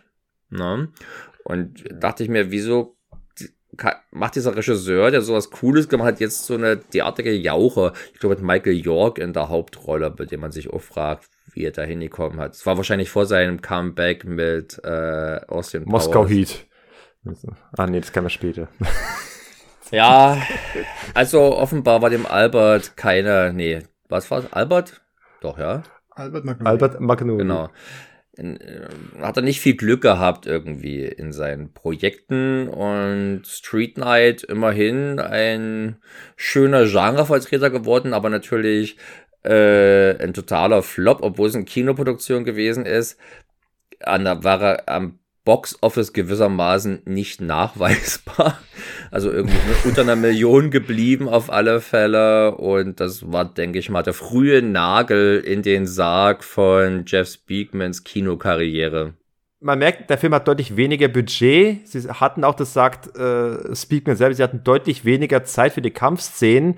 Und das ist auch das, was Scott Atkins äh, bemängelt hatte. Da, auf seine Enttäuschung lag darin, dass es eben weniger Kampfszenen gab und die jetzt weniger elaboriert aussahen, wie eben noch in Perfect Weapon. Obwohl sie zumindest hier wiederum äh, das Budget hatten, stattdessen so ein paar schöne Stunt- und Ballerszenen zu zeigen. Äh, weil war das zumindest sah eigentlich ganz gut aus. Aber unterm Strich, unterm Strich, ja, was, was bietet dieser Film, was, was das Kino damals äh, verlangt hatte? Also nix. Das Kino nichts, nein. Das ist eine 1A-Videoproduktion, die es irgendwie nur ins Kino noch geschafft hat. Aber ja, aber da kann man auch wirklich viel zu, äh, der, der gesamte Geist, den dieser Film atmet, ist halt wirklich ein 80s von dieser, von diesem hm. Soundtrack, dem, dem Abspannsong, über den ich unbedingt sprechen möchte, ja, weil äh, der auch so einen wunderbaren Idiotentext hat. Und das sage ich als jemand, der bei sowas eigentlich nicht drauf achtet, aber das ist, das ist Teil des Konzeptes, weil der, der Abspannsong ist auch vom Komponisten des restlichen Soundtracks, von David Michael Frank. Also das ist quasi das Hauptthema des Filmes. Das zieht sich durch den gesamten Film. Und ja. äh, wo also gesungen wird von den Some Someday the world will understand the simple dreams of every man who walks along the lonely street of thunder.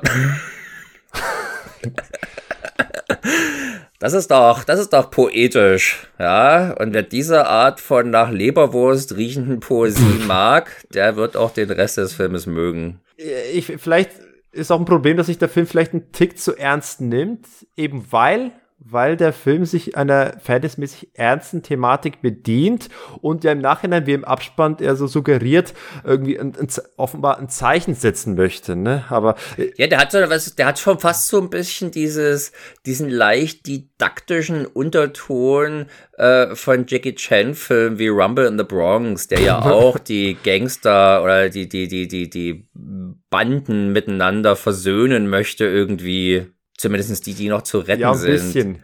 Und man denkt sich immer, man denkt sich immer, Leute, glaubt ihr denn, jemand guckt sich sowas an, weil er sich ja irgendwas erzählen lassen möchte über die Welt? Ja. Ich, ich habe eher das Gefühl, dass das ein bisschen äh, on vogue geworden ist, äh, diese, dieses Milieu, weil davor hattest du ja schon mal äh, Menace to Society, Boys in the Hood und offenbar wollte man irgendwie was in dem Milieu drehen, aber es sollte immer noch ein Actionfilm, ein Action-Thriller werden. Und so hat man das Ganze verquickt. Und da geht mal so ein bisschen die, die Message ab, wenn man äh, dann teilweise unsinnige Story-Elemente drin hat, die das künstlich strecken und unausgegorenes Ding. Das Ding will wichtiger sein, als es dann letzten Endes irgendwie Aussagekraft hat. Ach, das ist auch ein bisschen harsch. Ja, aber er, zu der Zeit war, also man meint dafür halt nicht war mit der Thematik halt schon komplett übersättigt. Sergei hat ja gerade ein paar Titel in den Raum geworfen, die man ja damals kannte und das Thema ist ja auch in anderen Streifen, wenn auch manchmal nur ganz, ganz unterschwellig verarbeitet wurden. Wir ja. denken an das Trauma von Roger Murto in Lethal Weapon 3. Ich meine, da geht es nicht um Gang-Thematik, aber ja. Wenn, ja, es wird aber zumindest... Ja, vielleicht ist eher davon. Da ist es halt eingeworfen worden und hier ist es halt jetzt im Rahmen eines kleinen B-Action-Kloppers eingearbeitet, äh, eingefriemelt worden. Da hatte ich damals überhaupt keine Lust dazu. Aber ich habe ja nur vorhin schon gesagt, ich mochte ihn damals, ich mag ihn heute deutlich mehr. Und wenn ich ihn jetzt dann nur aus ah, den Action-Konventionen, aus den Action-Konventionen halt betrachte, mag ich zum Beispiel, dass er eine ähm, dramaturgisch gesehen eine schöne Steigerungs, äh, eine schöne Steigerung aufbaut. Also was zum Beispiel ja. die Action angeht, es gibt in der ersten Dreiviertelstunde, Stunde immer paar Mini-Action-Szenen, also auch Speakman, der so zwei, dreimal äh, in diesen Laden, diesen Überfall auf den Laden oder wenn er in der Seitenstreife angegriffen wird, dann halt mit drei, vier Moves ähm, in Kenpo-typischer Manier die Leute auf die Bretter oder auf den Beton schickt, aufbaut. Es steigert sich dann dahin, dass er dann in seiner eigenen Hütte angegriffen wird, wo er den beiden dann doch mal ein bisschen länger auf die Omme hauen muss. Dann der Zweikampf mit diesem Muskelprotz, danach dann mal zur Abwechslung ein bisschen eine Verfolgungsjagd und dann das, wie ich finde, ganz nette Finale an, an so einem unverbrauchten Setting wie diesem Zugbahnhof, Friedhof oder wie man das auch immer ja. nennen mag. Mag zwar der nicht Klassiker. über die Maßen spektakulär sein, ähm, ist aber unverbraucht und durch diese blau-helle Beleuchtung ja, die finde ich besonders, die mag die, ich sehr gerne grenzt er sich dann vom Rest des Films auch nochmal so ein bisschen ab, ähm, wirkt dadurch auch wieder so wie, wie eine Form von Höhepunkt, auch wenn äh, Speakman dann keinen echten Gegner mehr hat, obwohl Christopher Neem sich nach, mit Händen und Füßen ja wirklich gegen ihn dann wehrt und hat auch einen schönen Finisher dann. Also äh, der auch äh, wirklich großartig kommentiert wird mit einem Satz, den ich niemals äh, erahnt hätte. Hasta la vista, Baby. Arnold Schwarzenegger. Das muss Nein, man, man muss das natürlich sagen. schon vorbereiten, dass er prätentiöser Schwafelheini derer ist, der Christopher Neem, seine Figur, hab ihren Namen leider vergessen, ihren Rollennamen, äh, der also irgendwas bla bla bla bla bla, William Shakespeare und dann wird er eben absolviert und kriegt, kriegt gesagt, hasta la vista, Schwarzenegger. Ja, das ist ein schöner Moment. T800 hätte ich cool gefunden. Ja, und deshalb, wie gesagt, ähm, das macht mir halt heute deutlich mehr Spaß. Du hattest vorhin gesagt, äh, Martin, dass der Film drei Jahre zu spät ist. Und genau das ist es. Der sieht halt aus wie eine Canon-Produktion der späten 80er mhm. mit einer 90er Jahre Thematik und dadurch halt ist er kleiner, als er ein paar Jahre vorher noch gewirkt hat. Also ja, der ist jetzt kein exzessiver Film, wie es jetzt vielleicht ein Invasion USA gewesen ist ja, oder klar. sowas. Aber damals gab es ja auch schon etwas kleiner dimensionierte naja, Produktionen. Hättest du einen Film mit der Thematik exzessiver gemacht, dann wären wir bei Deathwish 3 gelandet. Also das wäre dann wieder ein bisschen anders. Es passt schon ganz das gut, stimmt. dass das Wobei hier alles... bei beiden Filmen weiß ich ja nicht, was die gekostet haben. Das würde mich schon mal interessieren. Also wenn jetzt der, das, das Beakman sagt, dass er weniger äh, hat er nur von Geld gesprochen? Hat er nur von Zeit gesprochen, die weniger zur Verfügung war, Sergei, oder auch Geld? Am Ende ist ja weniger Geld bedeutet weniger Zeit. Du hast weniger Zeit, äh, Sachen zu drehen. Aber weniger Zeit heißt nicht unbedingt auch weniger Geld. Das könnte man ja versuchen. Sie hatten vor allem das, weniger das Geld. Minus, okay. Äh, weniger da würde mich schon mal interessieren, weil er sieht jetzt nicht irgendwie bedeutend preiswerter aus oder so. Auch der erste Teil macht ja jetzt keine Riesensprünge in aufwendigsten Set-Pieces oder sowas. Da ist die Verfolgungsjagd sicherlich, denke ich mal, schon die, die aufwendigste Szene. Und auch die ist jetzt bewusst, sehr geschickt, muss man sagen, so gemacht, dass sie jetzt nicht unbedingt den gigantischsten logistischen Aufwand, den man bei Verfolgungsjagden betreiben hat, also auch sehr viele Nahaufnahmen, aber eben äh, auf geschickte Art und Weise gemacht und äh, so dass man jetzt hier nicht irgendwie äh, paar Etagen runterpurzelt in im, im Sachen Sehvergnügen bei diesem äh, beim Street Night. Und deswegen war das für mich damals eigentlich die logische Fortführung sozusagen. Und Vielleicht auch, weil ich nie so viele solcher Gangfilme gesehen habe, wie eben Boys to, to Men, wollte ich gerade sagen, äh, Boys in the Hood und Men is to Society oder sowas. Er hat sich für mich nicht angefühlt wie diese. weil wir hier die Außenperspektive haben. Na, ne? der, unser Held ist ja keiner von denen, sondern kann mit der Weisheit des weisen Mannes im Prinzip den ethnischen Minoritäten helfen bei ihren Problemen. Na? Ne? Ja, zu, Und, zu Vernunft zu kommen. zur Vernunft zu kommen, genau. Ja, er, er ist ja derjenige, der zur Vernunft mahnt, äh, die ganze Zeit in diesem Und so Film. fühlt er sich dann letztendlich doch auch schon eher für mich an. Also ich habe mich dann auch eher an Seagal-Filme erinnert gefühlt, als jetzt an diese äh, Gangfilme. Ja, aber genau das, diese Dynamik, dass er versucht, den Streitschlichter zu mimen, dass er dann als, als Bote äh, äh, zwischen den beiden Gangs hin und her geht und versucht, sie zu besänftigen, weil auch irgendwie so einen menschlichen Draht zu beiden äh, Gangliedern hat. Äh, das fand ich immer sehr spannend und das ist auch das, wo der Markus sagt, dass es auch inhaltlich spannend ist. Ich fand es tatsächlich überraschend. Ich habe das nicht damit kommen sehen, es kommen sehen, dass eine der Ganglieder zwischendurch dann, Spoiler, äh, erschossen wird. Also das habe ich gar nicht kommen sehen. Ich dachte, oh shit, wie geht's denn jetzt weiter? Und das Echt? wurde wirklich. Ich war eigentlich eher überzeugt, dass die. Ich hatte offenbar schon wieder vergessen, dass einer überlebt. Ich habe gedacht, beide müssen vorher schon ins Gras beißen. Wir behalten unterschiedliche Dinge aus dem Film offenbar. Genau.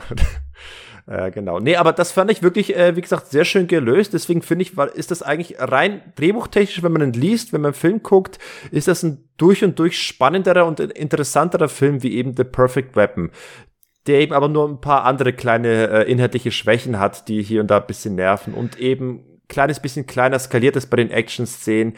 Kampfszenen sind kürzer und, und ich. Und das ist eher kleiner skaliert, nicht, aber dieses Alleinstellungsmerkmal von Perfect Weapon, eben dieses Showcase für Kenpo, äh, das hast du halt hier nur noch, das, das hast du hier halt deutlich sparsamer dosiert und musst dich halt mehr mit sehr kompetent angerichtete Standard-Action, könnte man jetzt vielleicht sagen, äh, zufrieden geben. Ken Po ist halt hier nur das i-Tüpfchen oder das, das genau. die Prise Zucker halt obendrauf. Es hätte auch genau ein Gewürz.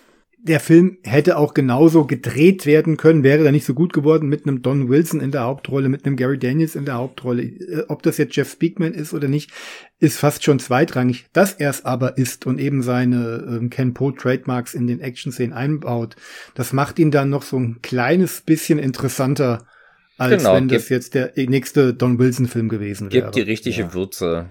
Genau. Ja, ich glaube auch bei beim Steven Seagal, den hätte ich als Streitschlichter, den hätte ich nicht ernst genommen an der Stelle. Nee, du brauchst, du brauchst da schon so einen Sympathikus oder so einen, so einen Menschen, der irgendwie auch empathisch wirkt, halt auch ja. auf die, ähm, auf die Figuren. Du meinst, dass der Seagal hätte die beiden Konfliktparteien noch zu sich gegeneinander aufgehetzt? Ja, genau. Ja, nee, also der, der Jeff Speakman, der wirkt wie ein Social Worker. Den kaufe ich das halt eher ab. Ist er ja irgendwie offenbar auch. Also, ja, wie ich vorhin schon sagte, ja. er macht da seine Autowerkstatt, aber offenbar hat er auch ein großes Herz für die Probleme der Nachbarschaft. Ja, genau, da wird er quasi mit, mit dem Ad Mittagessen dafür für Selbstjustiz bezahlt. Genau, der offenkundig, das macht er bestimmt ständig, der präpariert bestimmt den Leuten dort aufs Auto und kriegt dafür irgendwie äh, eingeweckte Äpfel ja. oder sowas. Ja, ich stelle mir vor, wie auf seinen, seinen Schreibtisch liegen lauter so, so, so ein Buffet voller Essenssachen. Auf jeder Essenssache steht so ein Zettel, was er dafür machen muss. Hier äh, Gangleader aufs Maul hauen, dort vermisstes Mädchen finden und hier Katze vom Baum retten. Und wie lange es äh, schon da steht und ob es vielleicht langsam weg muss. so, ein, so ein Projekt wie Street Night ist dann aber auch ideal, um, um diese fehlende Star Power von Speakman gewinnbringend einzubauen.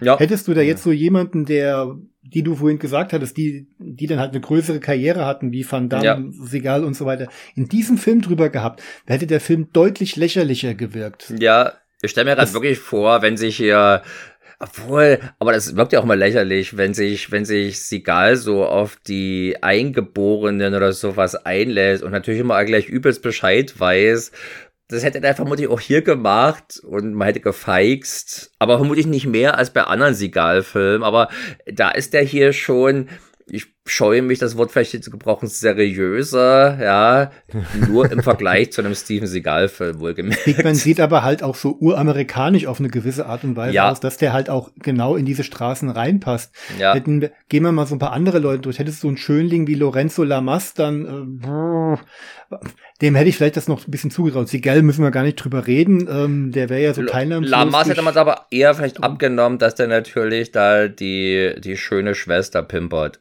Da, das, das kommt hier Fall. fast ein bisschen unerwartet und man denkt sich, what? das, das ging aber schnell und ich glaube, ich glaube Jeff Wincott, der hätte noch sehr gut äh, die Rolle. Das habe ich ja, auch gut überlegt, würde ich jetzt aber doch dagegen wieder argumentieren. Der ist mir zu äh, der ist mit der der der der läuft mit mit mit zu dicken Eiern durch die Gegend. okay.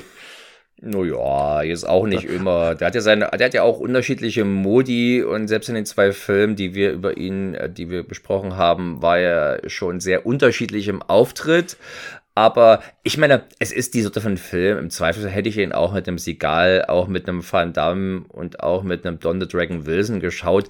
Da steht ja. und fällt, da steht und. Aber nicht, aber nicht so gut gefunden. Ha, dann, dann vielleicht aus anderen Gründen. unfreiwillig komisch oder so. Es ist hier jetzt natürlich kein Sozialdrama und es ist auch kein Dangerous Minds oder sowas. Es, es ist schon ein amtlicher, ein amtlicher Actionfähiger, der halt schick inszeniert ist. Und ähnlich wie bei, äh, ähnlich wie bei Perfect Weapon, würde ich sagen, er äh, wagt sich nicht so weit raus, wie es eben manche New Image und manche PM Entertainment Produktionen in Sachen Spektakel tun, macht dafür das, was er tut, auf eine sehr, sehr solide und auch gekonnte Art und Weise. Ja, der ganze Film hat dieses, hat das Understatement dafür, dass er auf seinen, seinen Hauptdarsteller steht und das passt ja. gut zusammen. Aber dadurch hat, der hat ja halt noch mehr als äh, Perfect Weapon hat er halt eine sehr, eine Ausleuchtung, die ich sehr mag. Äh, mit diesem, du hast vorhin schon mal angesprochen, das blaue Licht bei Nacht beispielsweise, also offensichtliches Kunstlicht. Da gibt es mhm. ja auch diese Szenen, diese Attacke auf seiner Werkstatt, wo dann halt von außen, oder ist es seine Werkstatt, jedenfalls da, mhm. wo quasi von außen geschossen wird.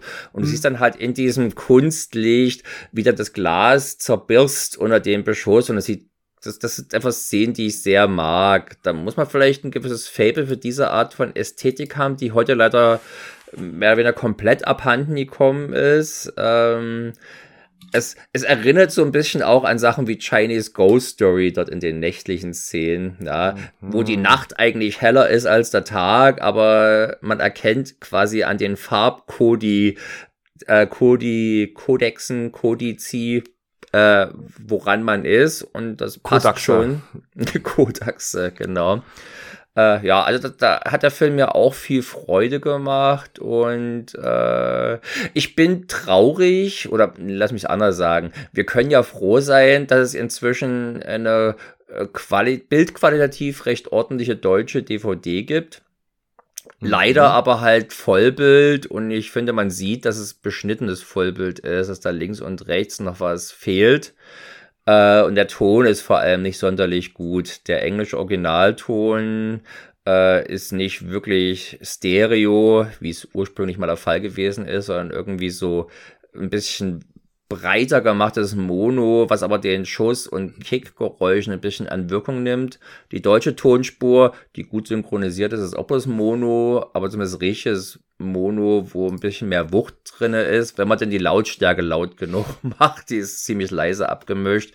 Sprich, hier würde ich gerne eine ähnlich, äh, eine qualitativ ähnlich gute Blu-ray haben wollen wie bei Perfect Weapon. Ja. Das wäre schön. Ist das nicht mein Fazit? Klar. Ich finde tatsächlich unterm Strich gefällt mir sogar Street Night ein Ticken besser wie The Perfect Weapon.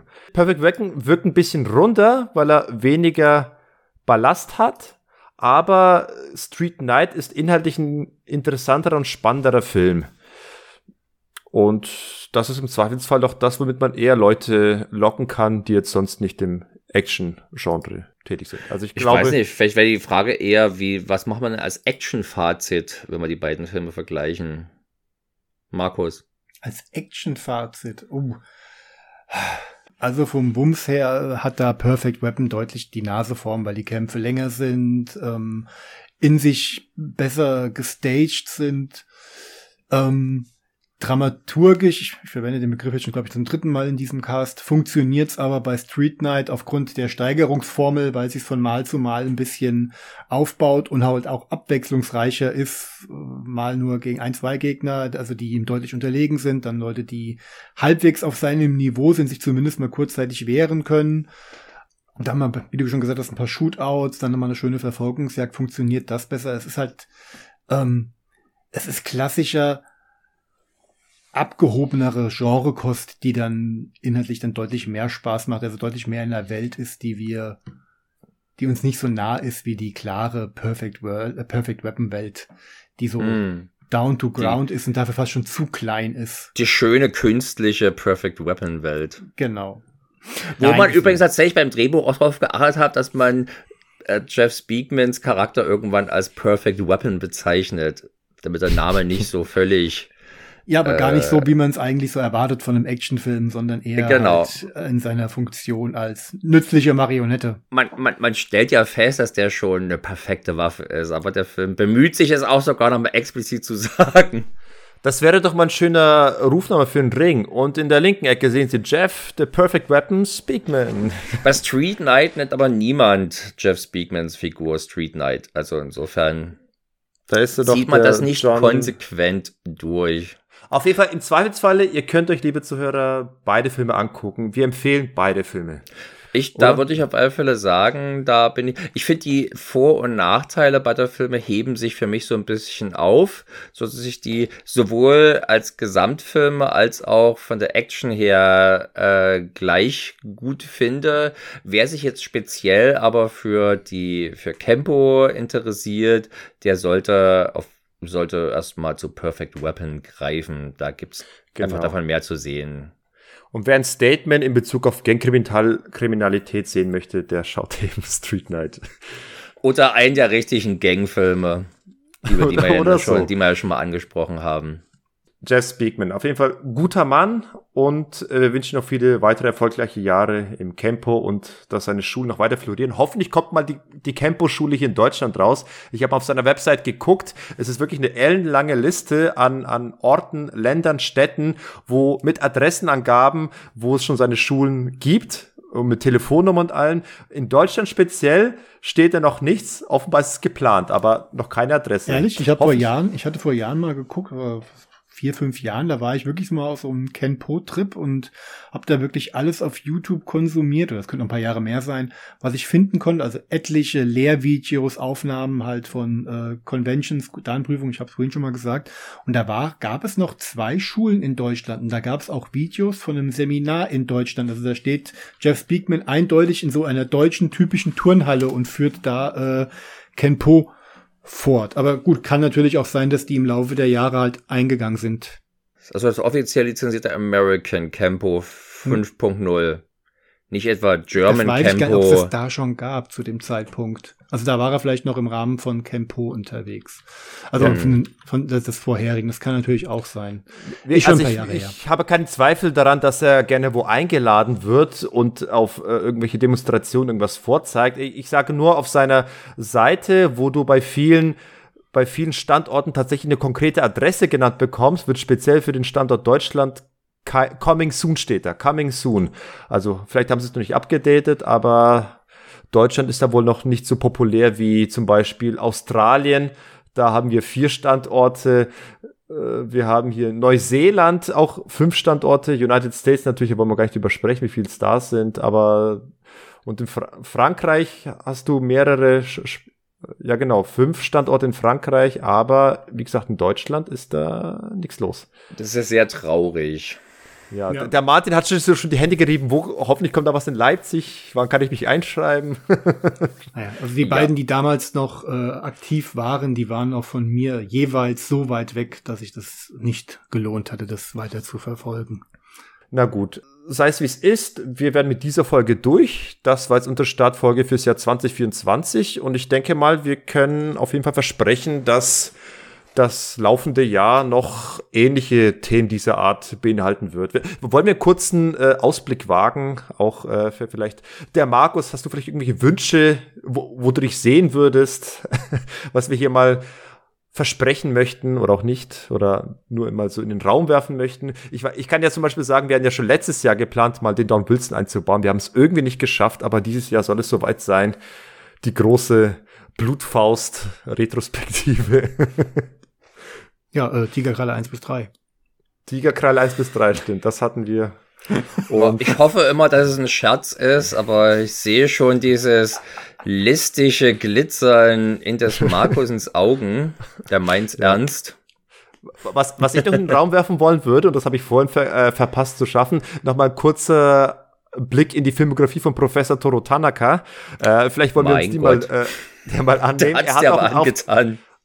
Ein, ein Colt für alle Fälle. Dort hat offenbar einen Auftritt. Wir haben hier noch das A-Team, Peweys ihre Abenteuer. Wir haben Missing Action 2, über den wolltest du doch eh sprechen. Also wenn das mal nicht ein äh, Grund ist. Ich wollte über die Trilogie sprechen. Wenn ich auf einen von den dreien verzichten könnte, dann wäre es Teil 2 auf alle Fälle.